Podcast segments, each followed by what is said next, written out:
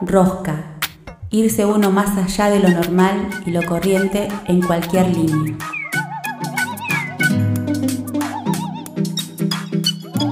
A partir de este momento le vamos a dar mil vueltas a las mismas cosas. La rosca, la rosca. El significado se lo das vos. Nosotros solo damos la vuelta. Se viene.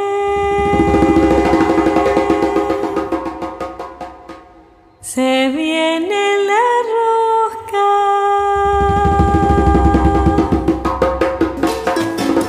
La rosca.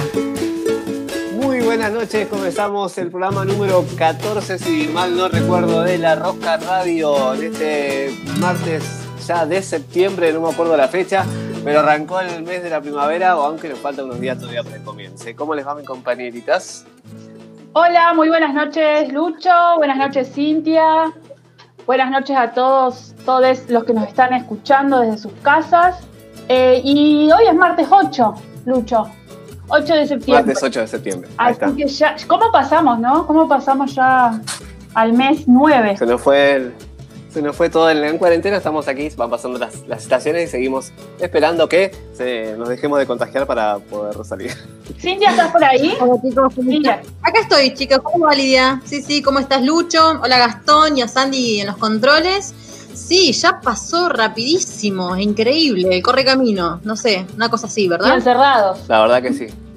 Encerrados. Y Yo estoy, yo como- estoy acá en Chapelco, estoy en vivo acá en Chapelco, Ah. estoy tomando cerveza, tranqui, acá no hay como Europa. O era el que filmaba el videito. Por eso no te mostraste. En realidad un, un, un familiar que, eh, que le dice grabar el video. Ah, Sí, sí, Yo sospechaba que andabas teteando por allá, Luchín, pero Sí. no me animaba, ¿viste? No, no, sí, con, sí, con- estamos- quedamos en casa, ¿viste? Ahora nos cerraron el bar, así que no podemos tomar nada, pero ta, le veníamos pasando bien. Ah, pero, pero chuparon bien, querido, Sí, ¿o sí. no? Hicimos una previa, que los pasaron lindo. Se llama el, eh, pre-corona, se llama la, Claro. la previa. Eh, ¿qué, te- qué- qué tenemos además de este chetaje que tuvimos esta semana de esta Qué gente que terrible. está Qué terrible. boludeando en Chapelco? Eh, como hay gente boludeando en todos lados, igual que por no por nada estamos como estamos con la epidemia. Pero qué indignante, qué indignante es tener que, pre- y, e- y que- cuánta impotencia genera ver estas desigualdades, ¿no? Porque de pronto no hay turismo, la gente que, que labura y vive de turismo de pronto no puede, el, grueso, digo, ¿no? Lo más Claro. popular, cuando de pronto para un sector minoritario sí, Está permitido todo. de pronto hay vuelos, hay vuelos, hay cerros, hay encuentros, eh, no hay protocolos, ¿no? Entonces eso genera demasiado desgaste, impotencia y muchísima bronca. Es como cómo Claro, se manejan bueno. con, con- con impunidad algunos, algunos sectores, ¿no? Ese- esa sería como la palabra, la impunidad que... claro, la pero ya algo como enquistado Claro. histórico acá en, el mundo. En el mundo. que los ricos no piden permiso. Totalmente. Sí, pero, pero totalmente denunciable, ¿eh? Obvio. totalmente denunciable Y repudiable. y que no se tiene que naturalizar. Y totalmente repudiable, tal cual. Bueno, vamos a pasa es que salir- ellos van a poner el 3% de impuestos también, que le- para que ustedes vivan bien, ¿sí? Sepa entender a los ricos también. Sí, bueno, vamos, Bueno, ok. vamos a salir de, de esta situación de impunidad que, vive, que viven algunas personas acá todavía en la Argentina y nos vamos a ir a algo un poco más, eh, más lindo que es nuestra programación de hoy, ¿no? Bien, sí. ¿Cómo estamos Me, me- para me hoy? interesa, me interesa la propuesta. ¿Quieren que les Sí. cuente un poquito qué tenemos? Dale, Por. Bueno, hoy eh, nos va a estar acompañando Maxi Flores, que es músico, eh, está en una murga, acá en Fisque Menuco, eh, también es actor, así que es como un artista multifacético, ¿no? Que, que nos va a compartir un poco su recorrido y también eh, uno de, una de sus experiencias en unos viajes que hizo por Latinoamérica, que también nos cuenta esto de, de cómo lo fue eh, haciendo crecer en un montón de aspectos vinculados con, con el arte. Después, eh, desde la ciudad de Plotiera, en Neuquén, nos va a... Seguimos con la murga. También seguimos con la murga, esta vez eh, Ezequiel Boronat, que él es un director de, de la murga, eh, La que Marcela. que Marcela, ahí no me salía. Eh, la que Marcela, así que también nos cuenta un poco y eh, nos hace todo como un recorrido y no- nos invita a imaginar la murga uruguaya, que está muy bueno. eh, la columna de Chiqui La Rosa, como siempre, que nos trae para reflexionar un poco sobre el movimiento y el folclore. Bueno, en la selfie de hoy eh, tenemos a Natalia Almuna, ella es artista plástica. Eh, que está su residencia actual es en Europa, así que también nos cuenta un poquito y como ella está como muy vinculado a lo que es eh, lo barroco, eh, se está nutriendo allá en Europa de, todo ese arte barroco que está encontrando en su transitar por esos territorios. Y también Franco Fernández, que es, eh, bueno, actor o estudiante, estudiante de teatro. Estudiante de teatro en el Yupa. En el Yupa, que también muy amablemente, a partir de nuestra invitación que hacemos siempre por Instagram, se sumó a esta convocatoria de contarnos un poco de su trayectoria por el arte. Y les quería recordar que hoy a la noche, 22 horas, 22 días más o menos, vamos a estar haciendo el sorteo que hacemos tradicionalmente en La Rosca. Ya vamos por la edición número 3 eh, de la revista Sudestada, así que también le, damos le mandamos un fuerte abrazo a Vero Ramírez, que se copa también eh, con el sorteo y nos colabora con la revista de Sudestada. Bien, gracias por el aguante. Eh, buscar en la red a La Rosca y ahí lo pueden, se pueden sumar al sorteo. Este sábado 5 de septiembre se conmemoró el Día Internacional de la Mujer Indígena o el Día de la Mujer Originaria. ¿Sí? para rendir tributo a todas las mujeres pertenecientes a los pueblos originarios y visibilizar todas sus luchas.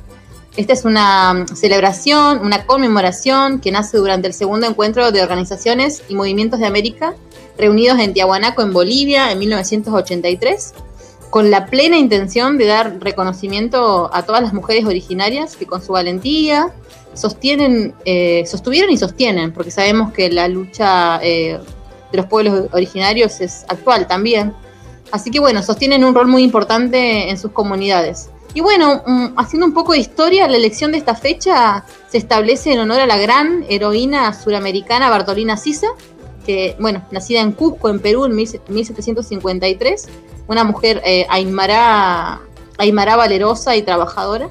Ella este, organizó la rebelión de los pueblos originarios de los Andes, este, a la cabeza con su esposo, digamos por así decirlo, el caudillo Tupac Katari. Así que bueno, a raíz de que Bartolina se opuso a la opresión y a la dominación de los conquistadores españoles, ella un 5 de septiembre de 1782, Bartolina fue violada, fue golpeada, fue torturada y bueno, fue finalmente asesinada por parte de, de estos conquistadores eh, españoles, pero pasó a la historia como una de las mujeres más valientes, inquebrantables eh, e insobornables, ¿no? Que pudo parir el sur de la Via Yala. Así que bueno, no queríamos dejar de mencionar que este sistema patriarcal atraviesa todas las culturas y oprime todas las identidades de las mujeres en todos los aspectos, que es lo que siempre por ahí charlamos cuando debatimos respecto del sistema del patriarcado.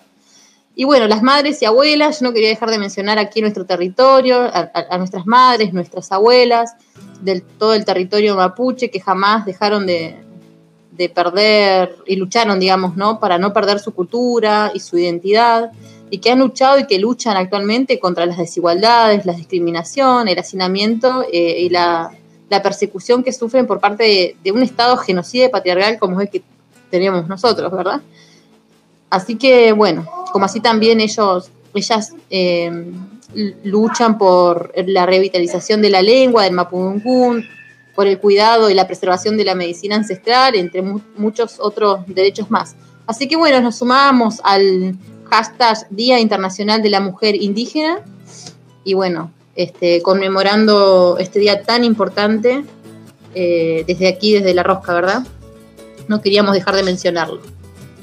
Totalmente, Cintia. Buenísimo. Aparte es, es importante visibilizar la lucha actual de las mujeres originarias y bueno, nuestro territorio es un territorio de lucha, así que está buenísimo. Muchas gracias. Más cuando sabemos que es buenísimo, bueno, está bien, no quería dejar de traerlo, más cuando sabemos que todas tenemos este, un linaje ancestral, en mí en lo personal, este, por parte de mi mamá, mi bisabuela, mi abuela que hablaba, hablaba la lengua, mi abuela Floripa, y mi bisabuela, Timotea Hueche, que era, que era, que era mapuche.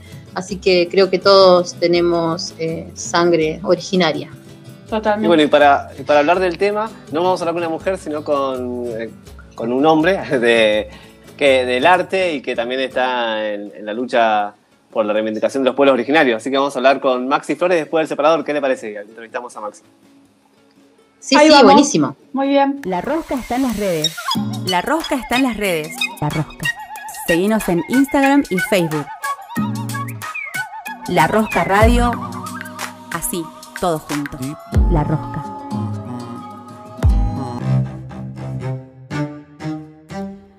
Llega el momento de ajustar la rosca. Hoy nos enroscamos con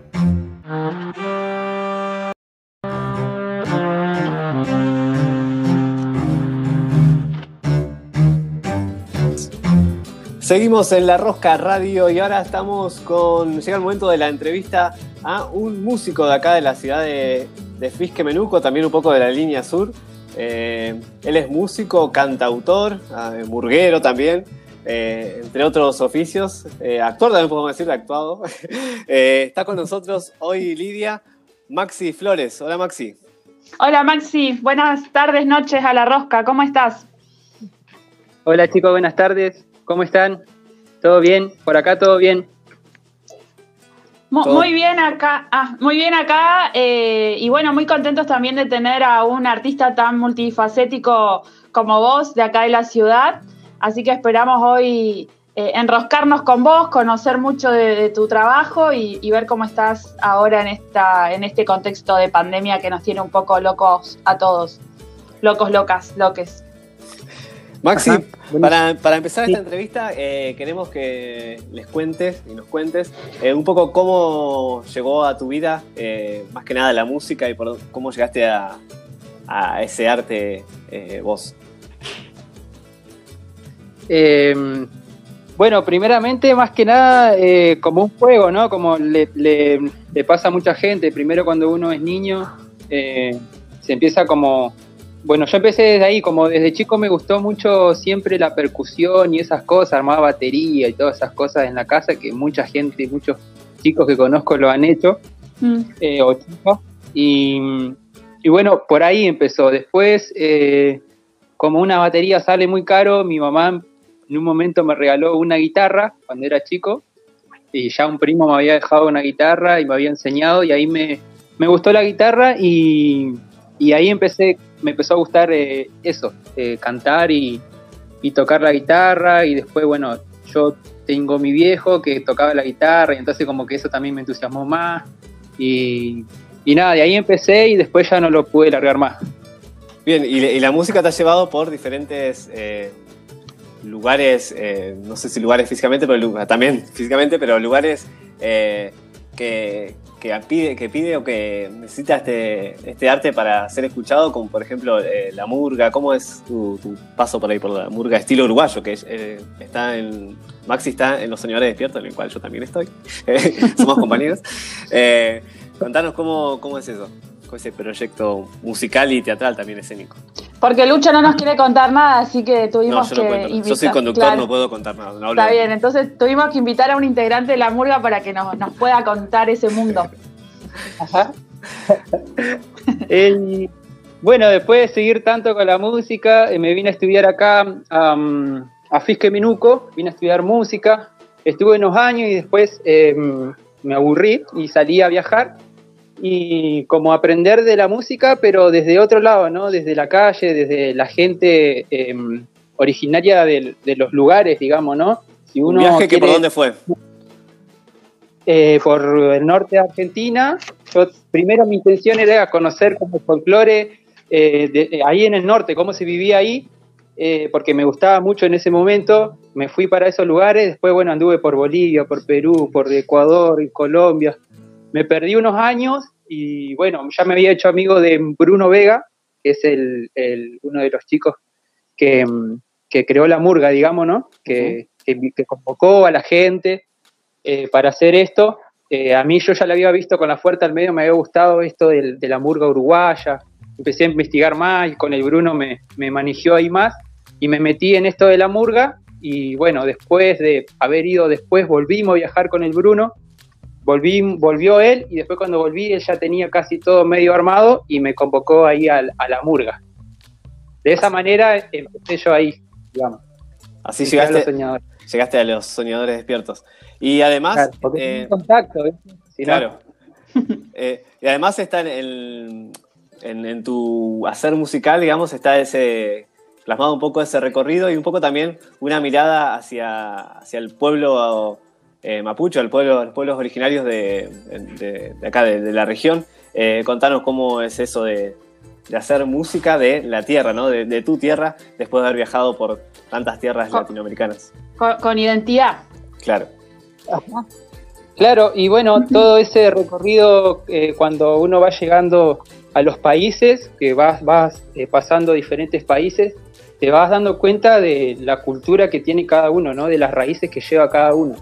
Entonces, cuando llegué a Bolivia, mucha gente, todo ahí, los pueblos son, la mayoría son, se mantiene pueblo originario con su medicina tradicional, con muchas cosas que todavía perduran, ¿no? Entonces me encontré con eso. Después me encontré con la en la selva, en Colombia, todos tenían su identidad, digamos, ¿no? Todos, todos tocaban su música o mostraban su forma de ser, su forma de hablar, su forma de, de, de- de, no sé, de relacionarse con la gente.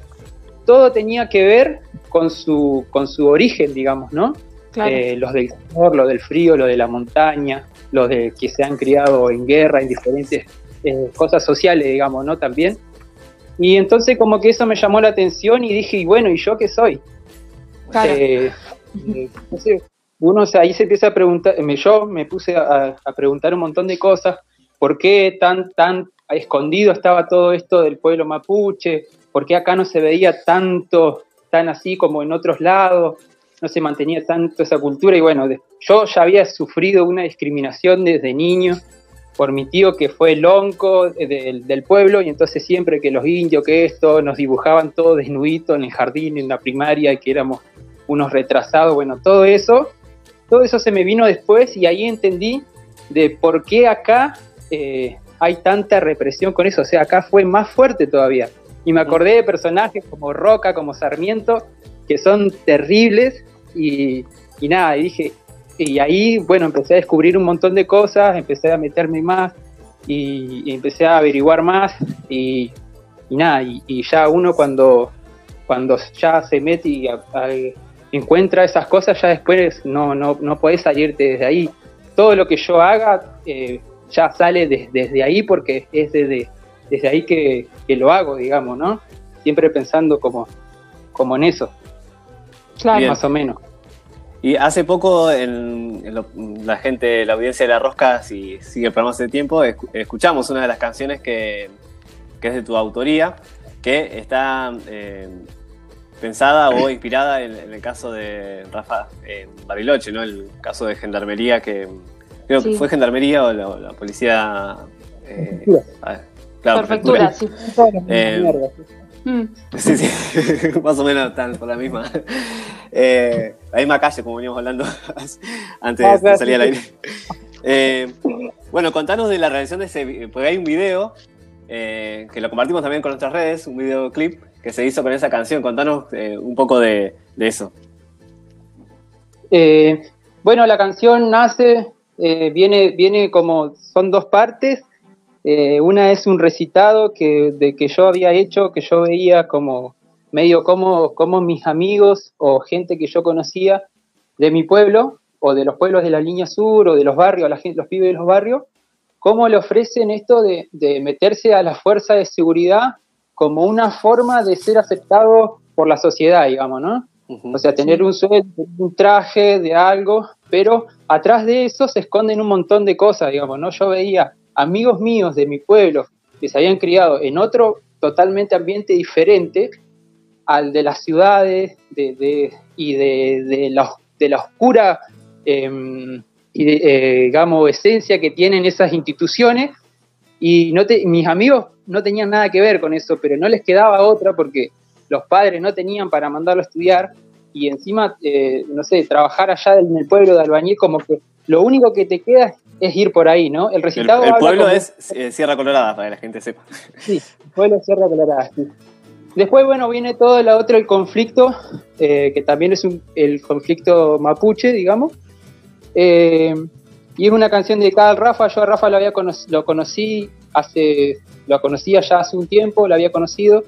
en un encuentro de comunidades que organizaba uno, una gente de ahí de Bariloche que hacían campamentos para los chicos de los barrios, de los barrios de los altos, del alto. Ajá. Ellos organizaban campamentos todos los años y iban, no sé, 200 chicos desde entre 8 y 16 años, 17 años. Y bueno, y ahí lo conocí al Rafa. Después, cuando pasó todo esto, me enteré que había sido él. Y bueno, desde ahí viene la canción. Claro. Esa canción bueno, eh, engloba todo, todo, engloba todo, yo como lo pienso, como que engloba todo, eh, todo esta, digamos, todo esto que les pasa a, a los jóvenes, ¿no? La represión que hay eh, con los pibes de los barrios, con, con las fronteras imaginarias que ponen entre el centro y el barrio, o porque soy de tal lugar, y bueno, y todo eso, como que habla de eso la canción. Eh, Bien, bien. El año pasado, eh, ahora te cuento sobre el videoclip. Dale, sí, eso quería preguntarte. Yo había encontrado en la chacarera a gente y uno, bueno, a un Peñi se la mostré, un día que él me, mos- me invitó a cantar. Le gustó la chacarera y me dijo, mirá, yo tengo, él hacía producciones audiovisual, me dijo que conocía a alguien que era de la Rastrojera TV de Misiones, que son un medio de comunicación alternativo muy conocido. Y entonces gestionamos todo, juntamos ahí, alguien nos colaboraron de allá, de allá, hicimos un viaje a Bariloche y se vino este, este hombre, este chico de allá de Misiones, con todo su equipo, y fuimos a la comunidad Gualagüe, ahí en Jurilovche. Gualagüe es la comunidad ahora donde está Isabel Guala, que es la mamá de Facundo Jonis Guala, el Sí. loco que está extraditado en Chile.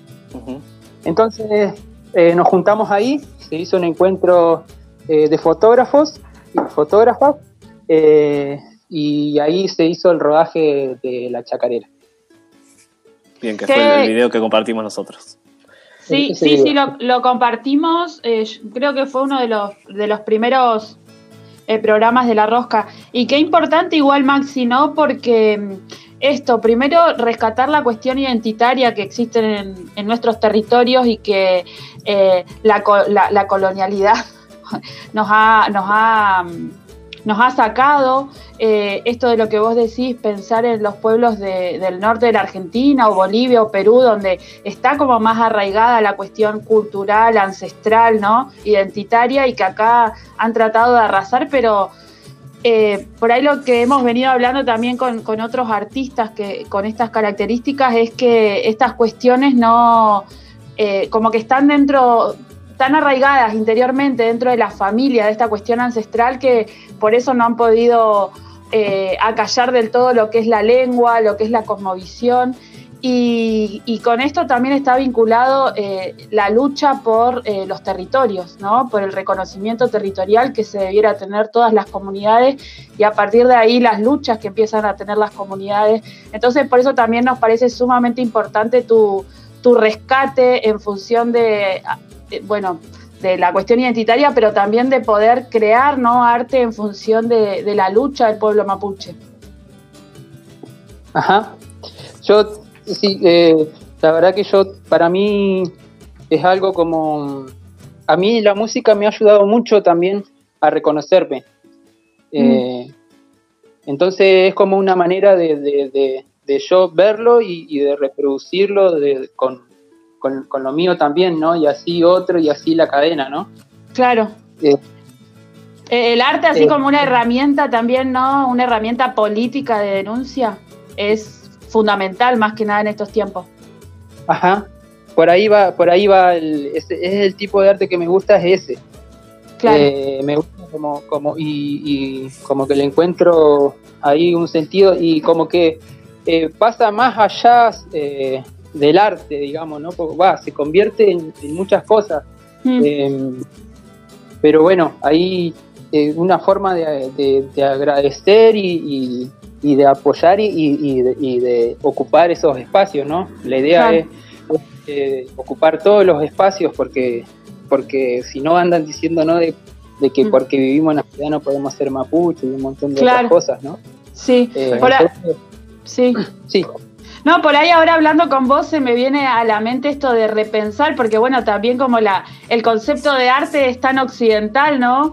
Y cómo nosotros lo podríamos como repensar, o no sé si repensar o, o generar como una conceptualidad en función de, de, nuestras culturas acá en América, acá en la Patagonia, acá en Fisquemenuco, eh, cómo llamar a esas expresiones, ¿no? Porque Claro. están como más vinculadas, no es solamente para la exposición o para una muestra, sino que están más vinculadas a, a- a la comunidad, al intercambio. Quizás, el- Exactamente.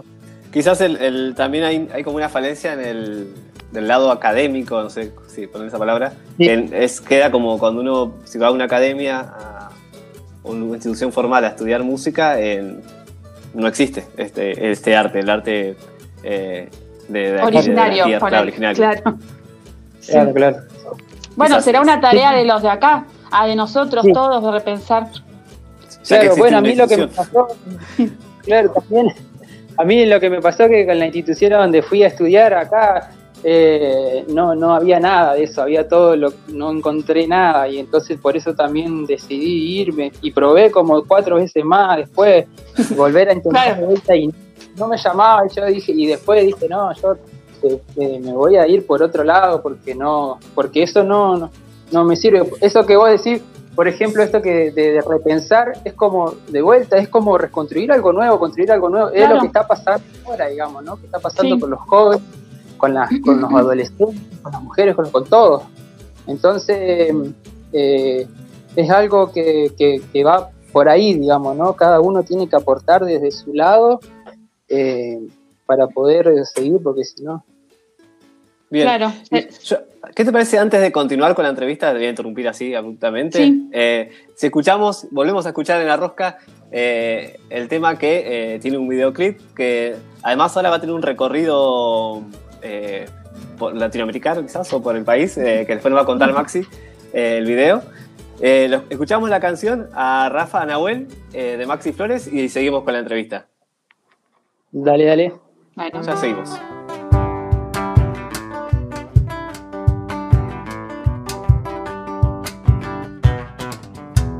pateando olvidos y sin destino, callado siguiendo al río, dice que hay un camino.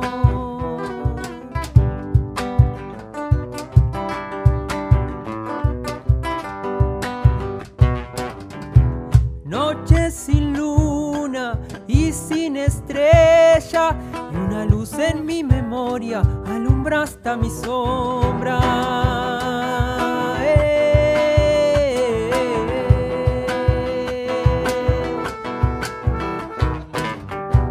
Resuenan tiros en la montaña, una caja de colores sigue durmiendo las almas.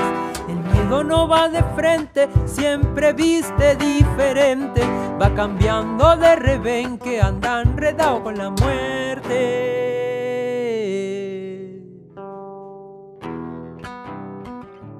Muñequitos azules en fila, con caras familiares de algún barrio o de mi línea sur querida, hijos del viento, la nieve y la sequía.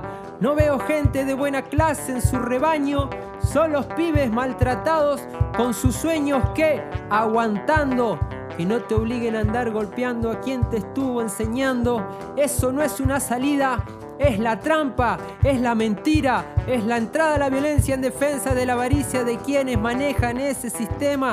Y de a poquito te van llevando por la cornisa, robándote el color, la esperanza en aquellos que su infancia tengamos la valentía de acompañarlos por un camino donde no lo metan en la balanza.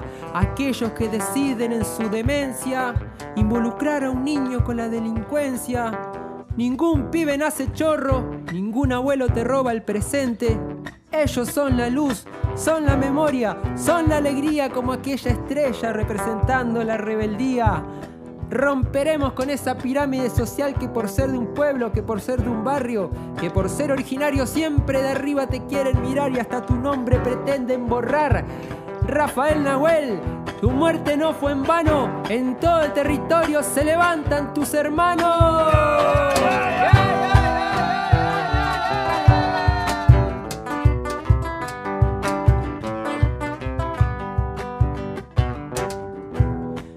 Las paredes con aerosoles. Verdades el pueblo gritan aliviando mis dolores.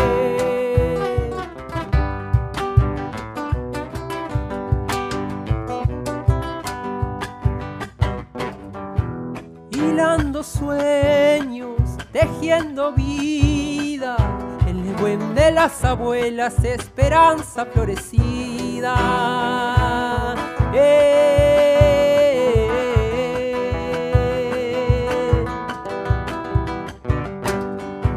Resuenan tiros en la montaña y una caja de colores sigue durmiendo las almas. El miedo no va de frente, siempre viste diferente, va cambiando de rebenque, anda enredado con la muerte.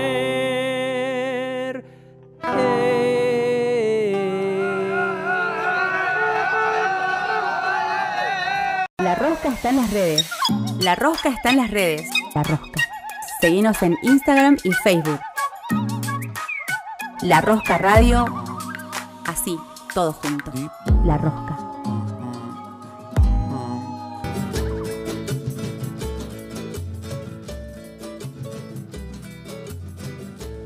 Seguimos acá en La Rosca con Maxi Flores, músico, artista, multifacético de la ciudad de Fisque Menuco, que nos compartió esta chacarera Rafa Nahuel con todo el power. No, no vamos a decir con todo el power, vamos a decir con todo el Nehuel de acá de, Claro, bien. de la tierra. Eh, bueno, eh, son, son términos que los tenemos que ir sacando un poco. ¿viste? También, ya lo tenemos muy Eh. arreglado. Claro, como el OK también. Bueno, Maxi, seguinos contando un poco de, de tus nuevos proyectos ahora. eh, ¿cómo, cómo te ha tratado la pandemia? Antes de, de- de contarnos cómo te fue, cómo te trata la pandemia, queremos saber que en pandemia, el video de, de la chacarera que escuchamos recién, está comenzando a recorrer otros caminos por ahí. Sí, sí. Eh, el video también. Ah, otros que no nombré, que voy a nombrar, que también participaron en el video, son un grupo que se llama Inchin, que son de Vietnam. Ellos también fueron desde Vietnam hasta allá a participar. Ah, mira, para no olvidar. Está bien, está El bien. video, eh, el video está rodando gracias a que, bueno, la Rastrojera TV, es eh, como yo, un grupo que ya está relacionado con festivales y todo, entonces empezó a rodar y empezó a quedar seleccionado en festivales y ahora se está transmitiendo en un festival que se está haciendo ahora en Octubre TV. Es un, el canal se llama Octubre TV. Es Bien. un canal de internet donde, donde bueno, hay eh, documentales, películas, series. Si se aburren de Netflix, ahí pueden ver un poco. Y entonces ahí quedó seleccionada la chacarera y la están pasando. Eh, la- la- está ahí para la gente que pueda entrar y pueda verla. Bien. Eh, ahí es. Y después también quedó seleccionada en un festival que se llama Invisines, que es de Córdoba. Eh, eso también, Ah. También va a estar eh, la chacarera, el video también de la chacarera también va a estar en ese festival de cine. En un festival de cine, es, puntualmente. Sí, sí, los dos son festivales de cine. Bien. Y nada, y también mandando a otros lugares y no, ya, ya estamos ahí como organizando cosas. Bien. Y, Bueno, igual desde la rosca la vamos a volver a compartir también para, para, para nuestros nuestras oyentes. darle rosca al video. Y además, como te preguntaba recién Lidia, eh, en pandemias, eh, en contexto de estar en- adentro, encerrado, no podemos salir ni, ni hacer conciertos ni nada. Estás, eh, bueno, ya grabaste, esta canción la grabaste previamente igual, la de Rafa, ¿no? Sí, sí, sí, eso fue previo. y, y ahora Fue el año, en noviembre del año pasado se grabó eso. Bien. Y, y ahora estás grabando nuevas, nuevas canciones. Y además. Y ahora estoy haciendo nuevas canciones. Eh, eh, están, son un poquito eh, con la misma identidad, digamos, con la misma raíz, con el mismo mensaje, pero con otros ritmos, digamos. Esto, esto también eh, es parte de la desconstrucción, de desconstruir la música y no solamente agruparla por, por, por, Claro. por ritmo, digamos, ¿no?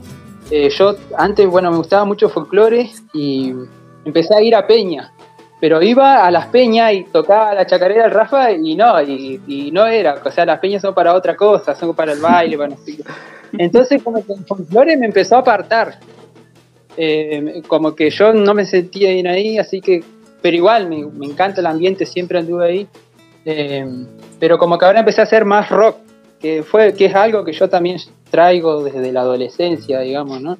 Qué bueno. Eh, entonces son canciones más, más rockeras, eh, pero con la misma identidad, digamos, y así que ahí estamos grabando, estamos grabando canciones.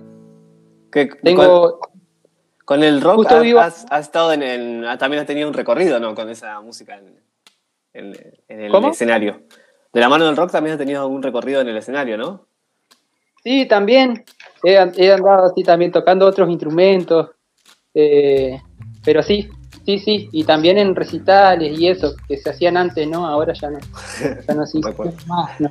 El único rock que, que nos venden ahora era el laberizo, entonces ahí con eso ya terminó todo. Antes que estaban todos, eh, todo la vuelta de los recitales, bueno, estaba bueno.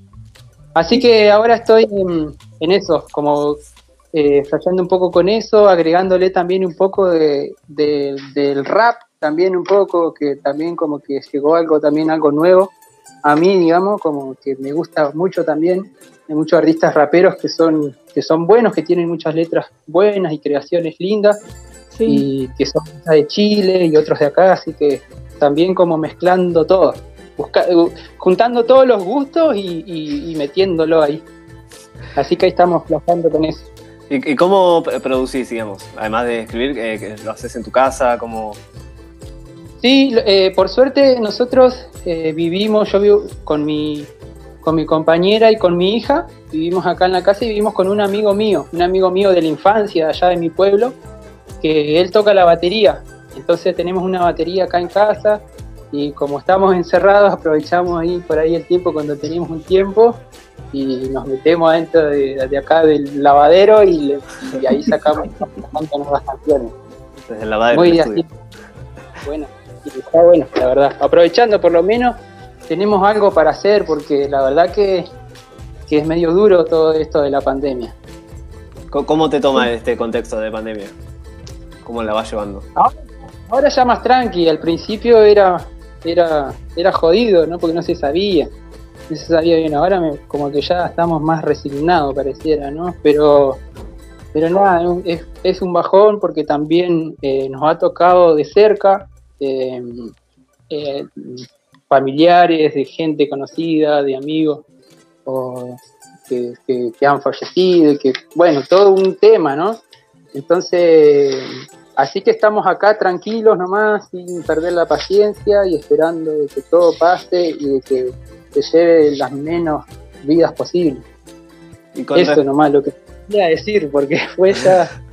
y con respecto al- a, a nivel de producciones, digamos, con- no se puede hacer eh, conciertos ni recitales, pero con, con los grupos, los grupos que, que perteneces, eh, ¿qué están resolviendo hacer, digamos? ¿Qué, qué se, ¿Qué resuelven? ¿Qué hacen en este contexto? ¿Están pausados o están trabajando en algo, Y- además de, de tu proyecto personal? Eh, no, ¿sabes? la verdad está pausado. Eh, con los proyectos así artísticos y eso, la verdad que nos hemos encontrado que cada uno se va arreglando como puede, ¿no? Entonces, por ahí es, es- difícil pintarse o pensar en, en hacer, eh, en hacerlo por, por videollamada, o por los medios que hay ahora, porque también nosotros también somos muy ignorantes en eso, ¿viste? En, en general, digamos, ¿no? O sea, yo, yo estoy ahora trabajando en la escuela y, y claro, y, y los chicos está todo bien, pero ahora no pueden, no saben enviar un correo. O sea, Claro. la tecnología eh, los tienen los chicos, que no sé qué, pero no, ¿viste? Entonces, por ahí somos muy ignorantes en eso, entonces nos cuesta mucho eh, instalar una relación a través del celular y, y hablar y todo eso. ¿Y Pero cómo, te bueno, llevas, yo, cómo te llevas sí, así personalmente no. vos con la virtualidad, digamos?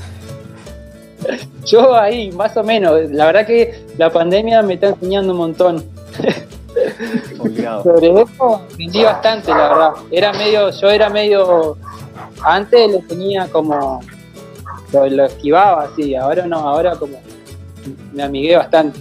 Y es que viste que en este contexto no nos queda otro, porque para comunicarnos con familiares, para el trabajo, para Claro. seguir proyectando, inevitablemente tenemos que acercarnos y, eh, a, la, a, la, virtualidad, a estas, a, esta, a estas nuevas tecnologías para, para seguir con la comunicación, si no sería como bastante imposible llevar también adelante la cuarentena aislado. Claro, totalmente.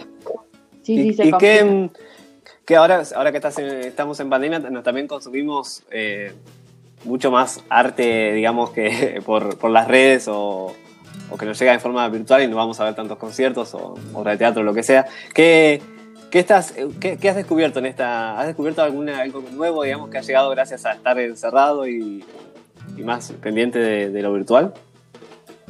Eh, la verdad que estoy aprendiendo sobre artistas. He estado escuchando, la verdad que no he escuchado muchos me he colgado por ahí escuchando, eh, no sé, Lisandro Estimuño, unos que están así como de ahora, que son de ahora, como para escuchar cómo producen ellos. Eh, vos estuve escuchando el otro día que, nada, yo, no, no me siento así, pero me gustó la verdad. Em, y cositas así como, como, como viéndola como observándola más que nada, ¿no? Eh, viendo a ver qué hace, cómo, qué es lo que, se escucha ahora y eso. Pero la verdad que no, no me ha llegado mucha, mucho, no sé si yo no soy, capaz que yo no estoy tan abierto a que me llegue algo nuevo. Igual es, esos artistas que nombraste seguramente eh, pues, todo tiene que ver con todo y seguramente influirá también en, lo que vayas a producir, ¿no? Por lo que escuchamos, siempre sacamos un poquito para capitalizamos, ¿no? Para, para producir. Uno va aprendiendo de todo lo que escucha va sacando un poquito de cada uno. ¿Y cómo ves el panorama de, con respecto a las políticas culturales eh, de tu punto de vista o de tu experiencia? Eh, ¿qué, ayudas o cuáles políticas culturales crees que están, si hay, si existen alguna política cultural que creas que, está ayudando o que está faltando para apoyar a los artistas? Eh, pues la verdad que, mm, eh, desconozco si, están dando algún aporte a eso, pero me parece que, lo que lo que pasa es que hay pocos espacios para los artistas, digamos, ¿no? Eh, y eso ya pasó, ya pasa antes de la pandemia y desde hace mucho tiempo. Lo que pasa es, lo que ocurre es que no hay lugares que, que sean acorde para, porque siempre si no uno tiene que estar como eh, regalándose, regalando el trabajo mm. eh, y un montón de cosas, ¿no? que uno cuando empieza a trabajar y a meterle tanto tiempo, eh, nos da para regalar. está muy desvalorizado el arte en general, en todos lados, ¿no? yo siempre he andado también tocando en la calle, como que me acostumbré en un momento a andar viajando así, y entonces a veces como que eso me, salva también, porque el artista también como que necesita eh, poder expresarse, porque si no se oxida, ¿viste?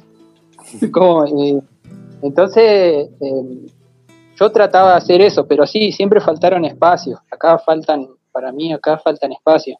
después de, creo, ah, el otro día vi una obra de teatro que se hizo en el CEMAR, creo, o algo así están haciendo, bueno, eso lo vi, bueno, porque había un Peñi que estaba haciendo una obra de, teatro, un cuento. Ah, la vi, la vi.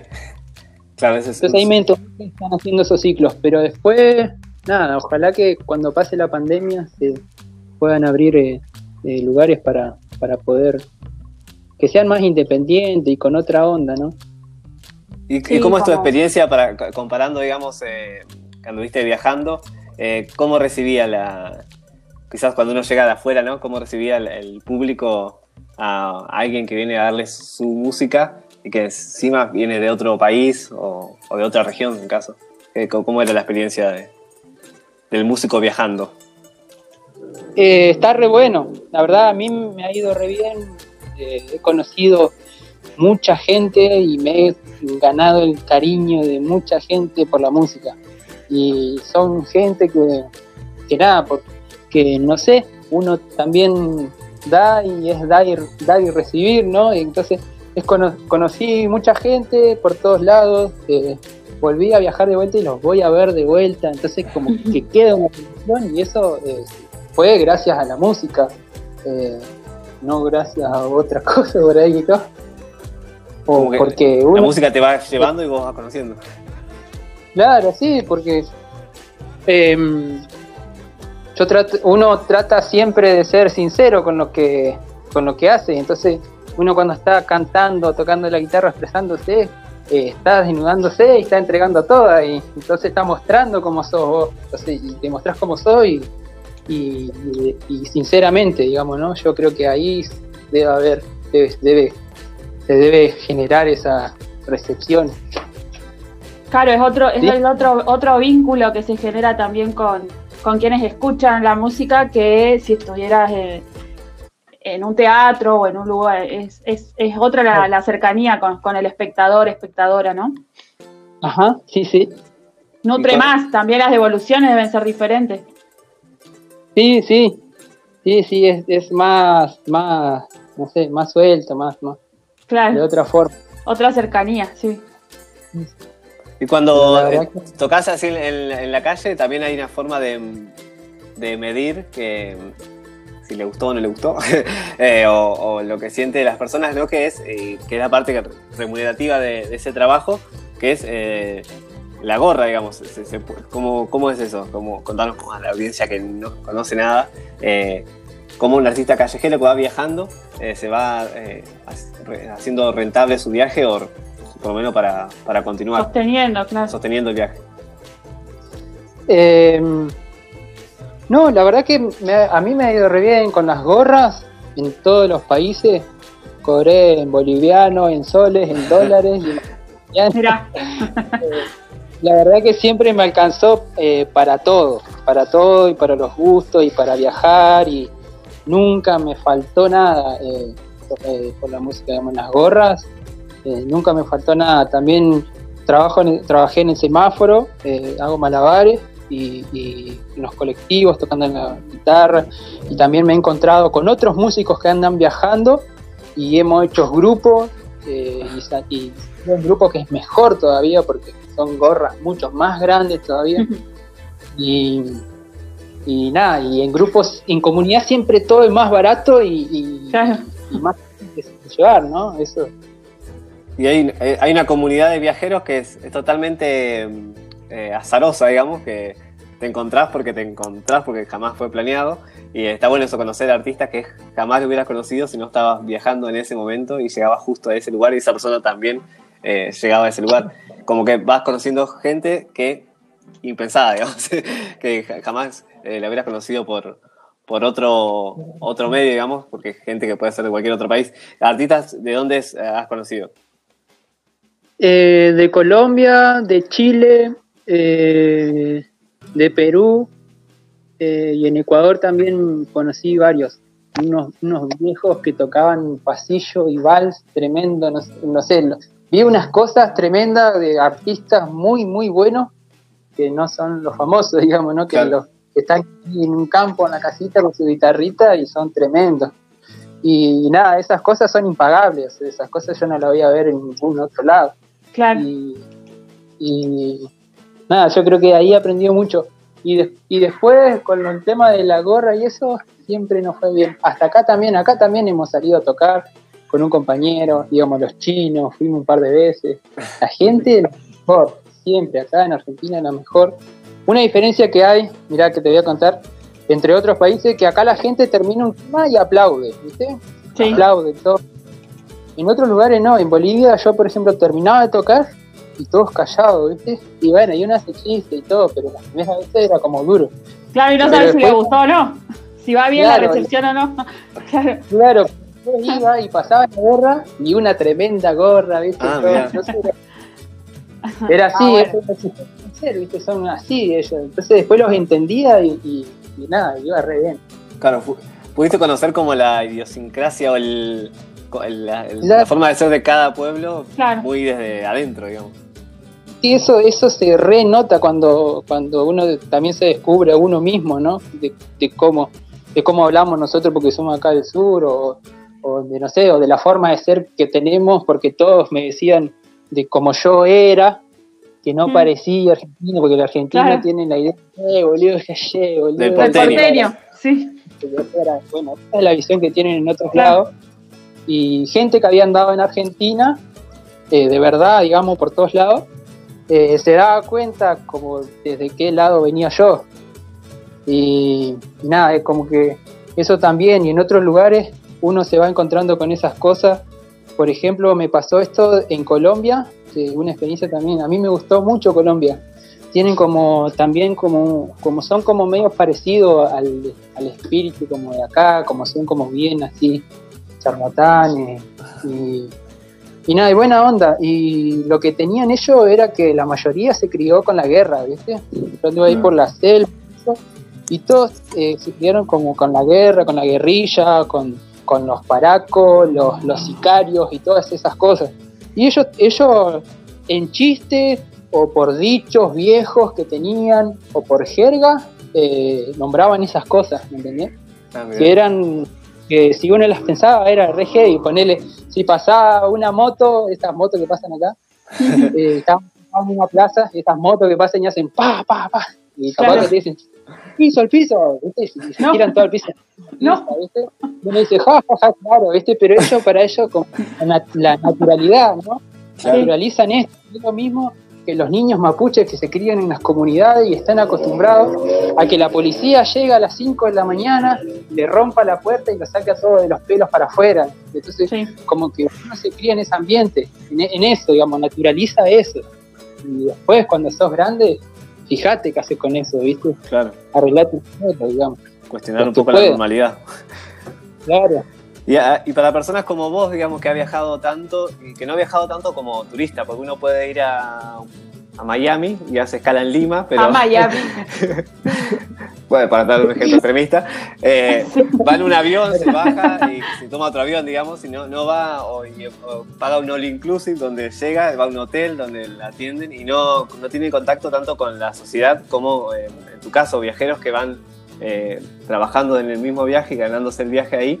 Eh, ¿cómo, cómo es esa nueva forma? Porque creo que debe cambiar tu forma de mirar el mundo después, antes y después de, de un viaje así, ¿no? Donde todo lo que uno es para uno es normal, en otro lugar no, es todo lo contrario o es diferente y, y hay que ir amoldándose porque las normalidades es- van de acuerdo a cada lugar, ¿no? Y a cada costumbre. Eh, Claro. ¿Cómo es eso de esa, ese, tras, ese, ese tra- ¿cómo no me sale la palabra? Un, el- con algo diferente a lo otro. Bueno, un tras contraste, ahí está. El contraste entre antes de salir del viaje y después de, de haber viajado tanto y haber recorrido tantas, aunque son culturas latinoamericanas que también tienen su, su igualdad y su diferencia. ¿Cómo es eso? Eh, la- a mí me pareció, eh, re- eh, me, me gustó mucho. eh, también viví mucho eh, lo, de, lo de las fronteras. eh, en Bolivia la primera vez que fui, eh, yo tenía un documento que estaba viejo y bueno, en la aduana, como son todos re buena onda, me dijeron que no me podían renovar ese cosa que me tenía que volver a, a acá a Argentina, ¿viste? Ajá. Y yo estaba más cerca de, de- del Caribe que de, que de mi casa, ¿no? Acá. y entonces, y bueno, y entonces agarramos y pasamos, con un amigo nos fuimos y pasamos ilegal y empezamos a, empecé a, a- agarrarle como esa onda, tener que pasar ilegal y volver ilegal, ¿no? La.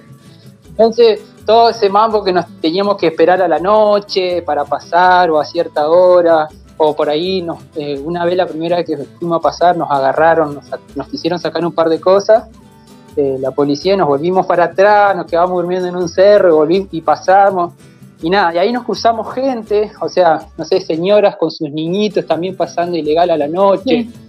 después todos encerrados en un camión yendo para, para una ciudad de Perú y todo, y como esas situaciones así que, que estábamos en la misma, ¿no? Y como escapando eh, de algo, como que estábamos haciendo algo re malo, ¿no? Y, y cómo, cómo- cómo esas fronteras te, te- también te, te, te pegan, ¿no? Te pegan bastante de todos lados. Sí. A nosotros, a vos, me veían así, y venga para acá, a ver, para dónde va y qué, y qué, ¿no? Eso yo ya estoy acostumbrado, así que, pero nada, también esto, esto volviendo a lo que me decía el Lucho, ahí uno se va, se va encontrando con, con, con otros más y somos, somos lo mismo. O sea, vos naciste acá, yo nací allá, pero estamos acá y somos lo mismo. Y acá eh, nos, nos matan las mismas comemos, nos alimentamos de las mismas cosas. nada, somos lo mismo, somos seres humanos también. sentimos, hablamos, pensamos, todo lo mismo, ¿no? Totalmente. Entonces como uno, uno, uno se ve en el otro, digamos. eso, eso eh, eh, lo, que, lo que iba pasando, yo me veía en, en el otro, digamos, cuando, cuando andaba viajando, siempre que llegaba a una ciudad, era una ciudad gigante, no sé, en Lima, y todo un caos y todo, y vos decís, no, acá es re peligroso, no sé qué, y cuando vas pasando por el colectivo, ve a otra gente, niños, abuelos que van caminando así, y vos decís, no, pero acá vive otra gente también, o sea. ¿por qué no Claro. hay gente? O sea, ¿por qué yo también como... Entonces nada, como que trataba de, de- de llevarlo por ahí, no andar ni perseguido ni nada, sino como precavido siempre, ¿no? Con atención, despierto a ciertas cosas, pero no con miedo ni... O ni con ese ¿no? prejuicio, ¿no? Que se, que se nos O impone siempre, claro. Sí. Exactamente. Bien, y ya, ya querés- vamos a ir cerrando la entrevista. Lidia, ¿tenés alguna preguntita? No, no, la verdad que más que agradecerle a Maxi por, por esta charla, ¿no? Esta conversa que, que nos permitió tener con él, nos hizo como recorrer un poco y ver la, la realidad latinoamericana de- del viajero y artista. Así que, bueno, Maxi, muchas gracias. Y aparte también por, por su compromiso eh, social que tiene en su, en su práctica artística. Así que desde ya muchas gracias y esperamos encontrarte pronto en algún en algún lugar para poder ver tu trabajo también, ya sea en la calle, en un teatro, donde sea. Igual, antes de despedirnos de Maxi, eh, vamos, se va a despedir él de este bloque porque Sí. eh, eh, vamos a tener una primicia. Yo, yo ya le, le quería Sí, poner un sí, sí, separador sí. de prim- eh, exclusivo la rosca en el. Pero no, me dice que no. Eh, Bueno, eh, Maxi no- no- nos va a regalar una canción que está en el horno prácticamente. Todavía no, no- no salió. buenísimo. Eh, es, ¿cómo, que, ¿Cómo que le dice usted a los músicos al- a un, cuando está grabado pero todavía no está para salir? Eh, eso es una maqueta. Una maqueta, Una eso. maqueta, muy bien. Una maqueta, pero eh, Que podemos igual- escuchar, una maqueta Claro, que vamos. podemos escuchar. Sí, sí, la vamos a compartir. Maxi la va a Perfecto. compartir eh, con los oyentes de las y les oyentes de La Rosca.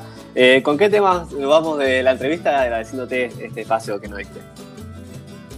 Bueno, muchas gracias a todos ustedes por el espacio. Eh, eh, les presento una nueva canción que estamos eh, cocinando. Pronto va a salir con mejor calidad, con mejor sonido y vamos a armar un videoclip para poder compartirlo. Ya tenemos toda la idea, el guion. Solamente, bueno. bueno, ver cómo lo hacemos con este tema de pandemia y eso. Así que mm, les comparto esta canción. Eh, hay un audio que es de, de María Torres, una ñaña muy sabia de allá de Jacobasi, eh, que lucha por, por el territorio y contra las mineras. Eh, así que bueno, le dejo este tema, eh, se llama Monstruos, y para todos esos monstruos, nos vemos, gracias. Chao, muchas gracias. Gracias, Maxi. Vamos con monstruos y ya seguimos en La Rosca Radio.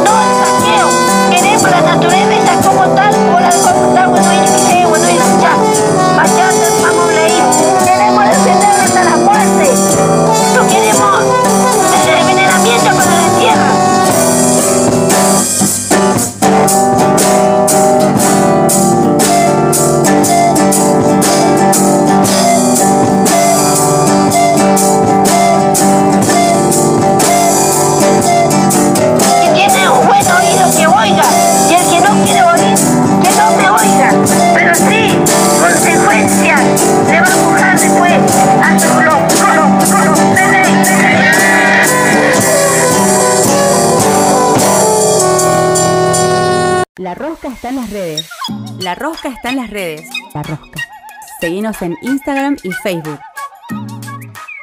La Rosca Radio. Así, todo junto. La Rosca. La Rosca. La Rosca. La Rosca. Selfie. La vuelta que los artistas quieren mostrar. La Rosca. Hola a todos y todes, soy Franco Emanuel Fernández, estudio arte dramático en Yupa y vivo en Fisquemenuco General Roca. También me especializo en, en dibujo y escritura. La Rosca está en las redes. La Rosca está en las redes. La Rosca. Seguinos en Instagram y Facebook. La Rosca Radio. Así, todo junto. La Rosca. Seguimos en la Rosca Radio, ya esto es irremontable, estamos empezando por tercera vez una entrevista, porque nos suceden cosas. Eh, Cintia, ahora perfectamente decimos con quién vamos a hablar. Así es, Lucho. Bueno, le damos la bienvenida. Él es Ezequiel Boronat, docente, músico, director de Murga de la provincia del Neuquén. Muy contento de tenerte acá con nosotros, Ezequiel. Buenas tardes, noches. ¿Cómo estás, Ezequiel? Muy bien, muchísimas gracias por la invitación, chicos. La verdad que, que re contento de, de poder estar haciendo esto con ustedes acá. Bueno, un, un murguero de, de Neuquén, que, que- de murga estilo uruguayo, que es algo que ahora en este momento se está como empezando cada vez a ver eh, más. Eh, contanos, co- yo voy por ese lado, después las chicas van por otro, si quieren. Eh, Bueno, Dale, bien. contanos en qué... atacan qué por ambos bandos, está bien. Claro, cada uno tiene su, Claro. su faceta para atacar. y yo voy a atacar por la murga Claro, porque justo soy parte de una cosa. Eh, contanos cómo se llama la murga en la que estás, eh, la que estás dirigiendo. Eh, estoy dirigiendo este año por segundo año consecutivo a La que Marcela. Es una murga eh, de Plotier, este, que bueno, tiene integrantes de, las ciudades más cercanas, de Cenillosa, Centenario y Neuquén. Este, y nada, está, venimos trabajando bastante, bastante duro, bastante conciencia desde el año pasado. Y nada, es, un, es un grupo hermoso el que pudimos formar, el espectáculo que pudimos formar y presentar a, a- a fin de año estuvo muy bien. Este, pudimos hacer una gira con el espectáculo. Ah, mirá que bueno. Llegaron a hacer algo antes de la pandemia. Sí, que- Genial. claro, sí, y veníamos re- embaladísimos y bueno, nada, pandemia. Este, llegamos a arrancar con el segundo espectáculo, pero bueno, nada, este, pasaron cosas. ¿Y, y están, están como ahora en, una pausa, digamos, o, siguen ahí conectados? No, no, se- seguimos, seguimos trabajando. Este, ahí nada, nos tuvimos que adaptar a las nuevas formas, este, a, los nuevos, a los nuevos medios. Este, así que lo que hicimos fue eh, empezar a avanzar con el espectáculo de- del año siguiente, el segundo espectáculo. Tuvimos que grabarlo primero este, y nada, y pasar las voces y que cada uno lo vaya estudiando en su casa. Hicimos muchísimas reuniones Zoom, muchísimas, muchísimas reuniones Zoom. ¿Cuán- Lo digo ¿Cuántos con son en la murga? ¿eh? Somos 20 en total. Ajá, me imagino una reunión de Zoom Eh. con 20 personas. Sí, no. Nos dimos cuenta que reuniones de Zoom con 20 personas no eran de todo productivas. Así que nada, hicimos muchísimos. no, hicimos muchísimos ensayos de cuerda. este, entonces, nada, eh, por, el- por día de ensayos eh, tenía eh, cuatro reuniones Zoom con cada uno de los. Por ser el director te tocaba grupos. ese. Por un lado Y- batería. ¿Y ya habías Sí, me tocaba estar en todas. ¿Ya habías estado en alguna otra murga? ¿Alguna experiencia con la murga uruguaya? ¿O la otra murga convencional, la rioplatense? Eh, no, empecé, sí, sí, sí, estuve, estuve hace, creo que 14, como que- en Murga. Eh, la primera murga en la que trabajé se llamó La Divina Princesa, este, también una murga de Plotier. Eh, estuvimos cuatro años, cinco años trabajando. Este, luego estuve en un impasse, este, empecé a hacer teatro musical, con, que- más del palo del teatro que, que de la murga. Y de lo que fue la marca Anarca. Que con la marca Anarca sí también estuvimos unos tres años aproximadamente. Este, Y bueno, y este año, el año pasado, este, eh, empezamos a trabajar con, con la que Marcela.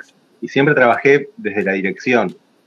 Eh, nunca tuve la posibilidad de cantar. Este, y sé que me encanta. Este, y espero que algún día aparezca otro director y entonces yo pueda soltar ahí y, e irme a cantar con la muchacha. Claro. otro rol.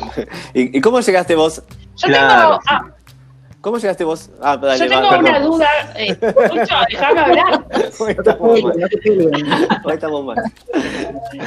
Sí, hoy, hoy no, no nos estamos poniendo de acuerdo para preguntar. No, yo tengo siempre una duda con respecto a estas cosas, ¿no? A las murgas o a las comparsas. eh, yo no sé mucho de murgas, lo tengo que asumir acá al aire, pero siempre me pregunto cómo es la convocatoria. ¿Existe una convocatoria para que las personas se acerquen? ¿Tenés que tener un requisito para estar en una murga? Porque esa es como la duda que tengo. ¿Cómo, cómo, cómo lo resuelven, Ezequiel?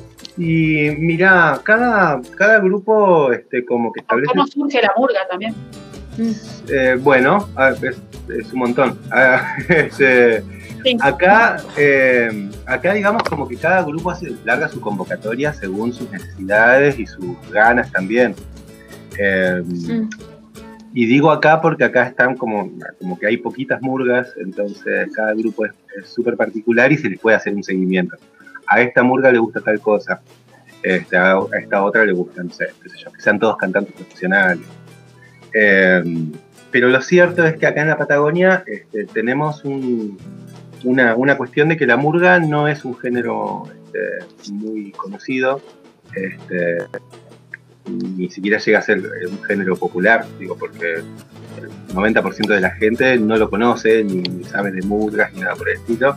Entonces mm, es necesario hacer un trabajo eh, previo de, eh, de formación, si se quiere.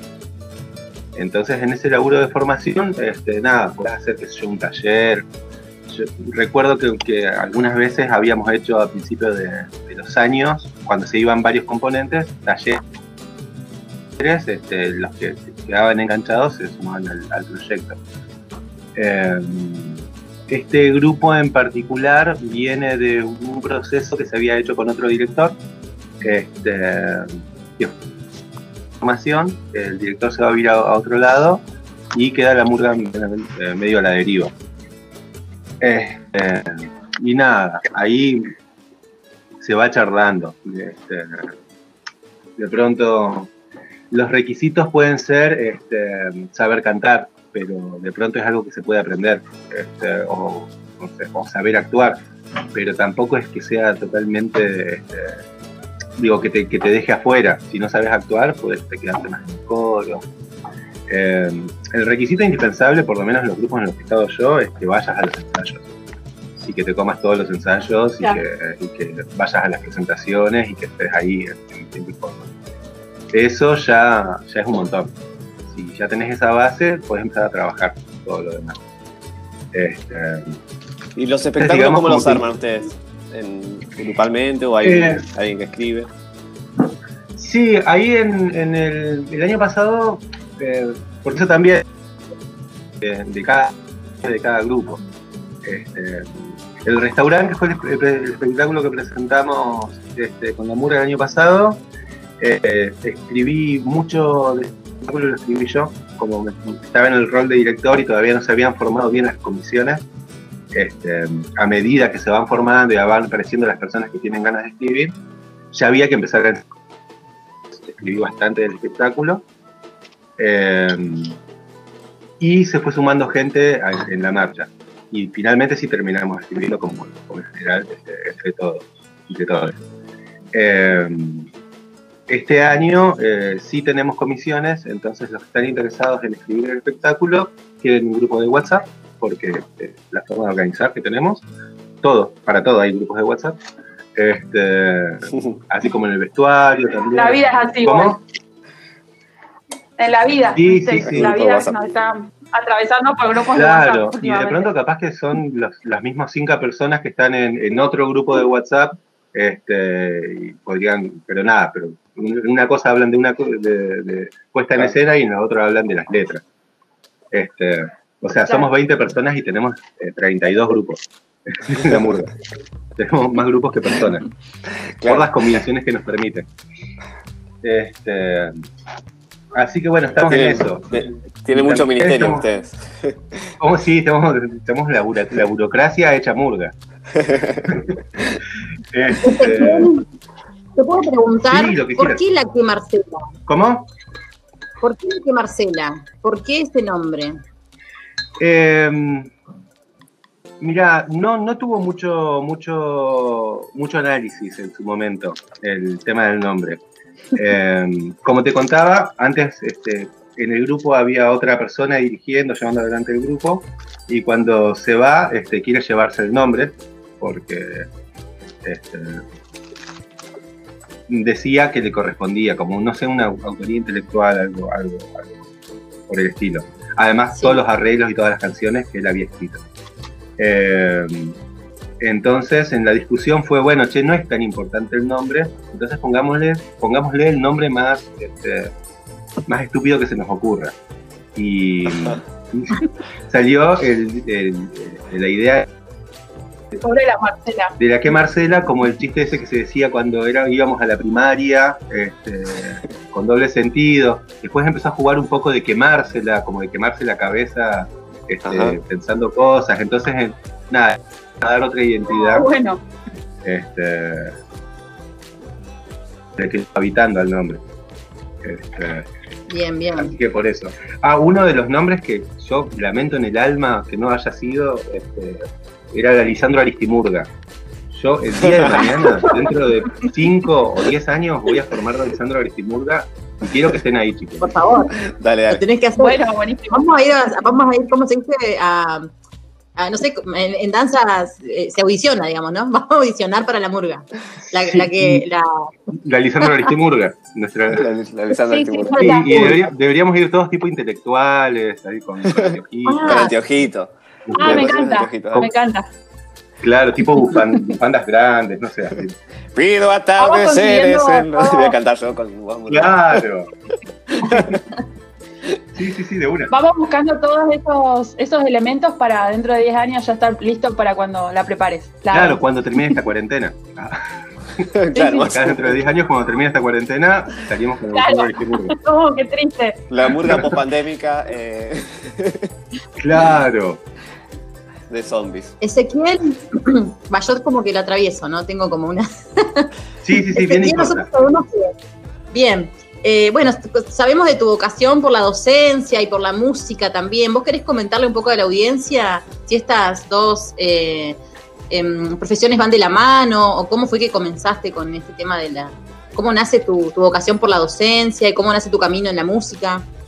Em, bueno, eh, sí, mi, mi cuestión con la docencia viene de familia. Este, mi madre, ya de grande, ella, em, de pronto pone 32 años, empieza a estudiar este, magisterio acá en Plotier y, este, y empieza a trabajar en la, en la docencia.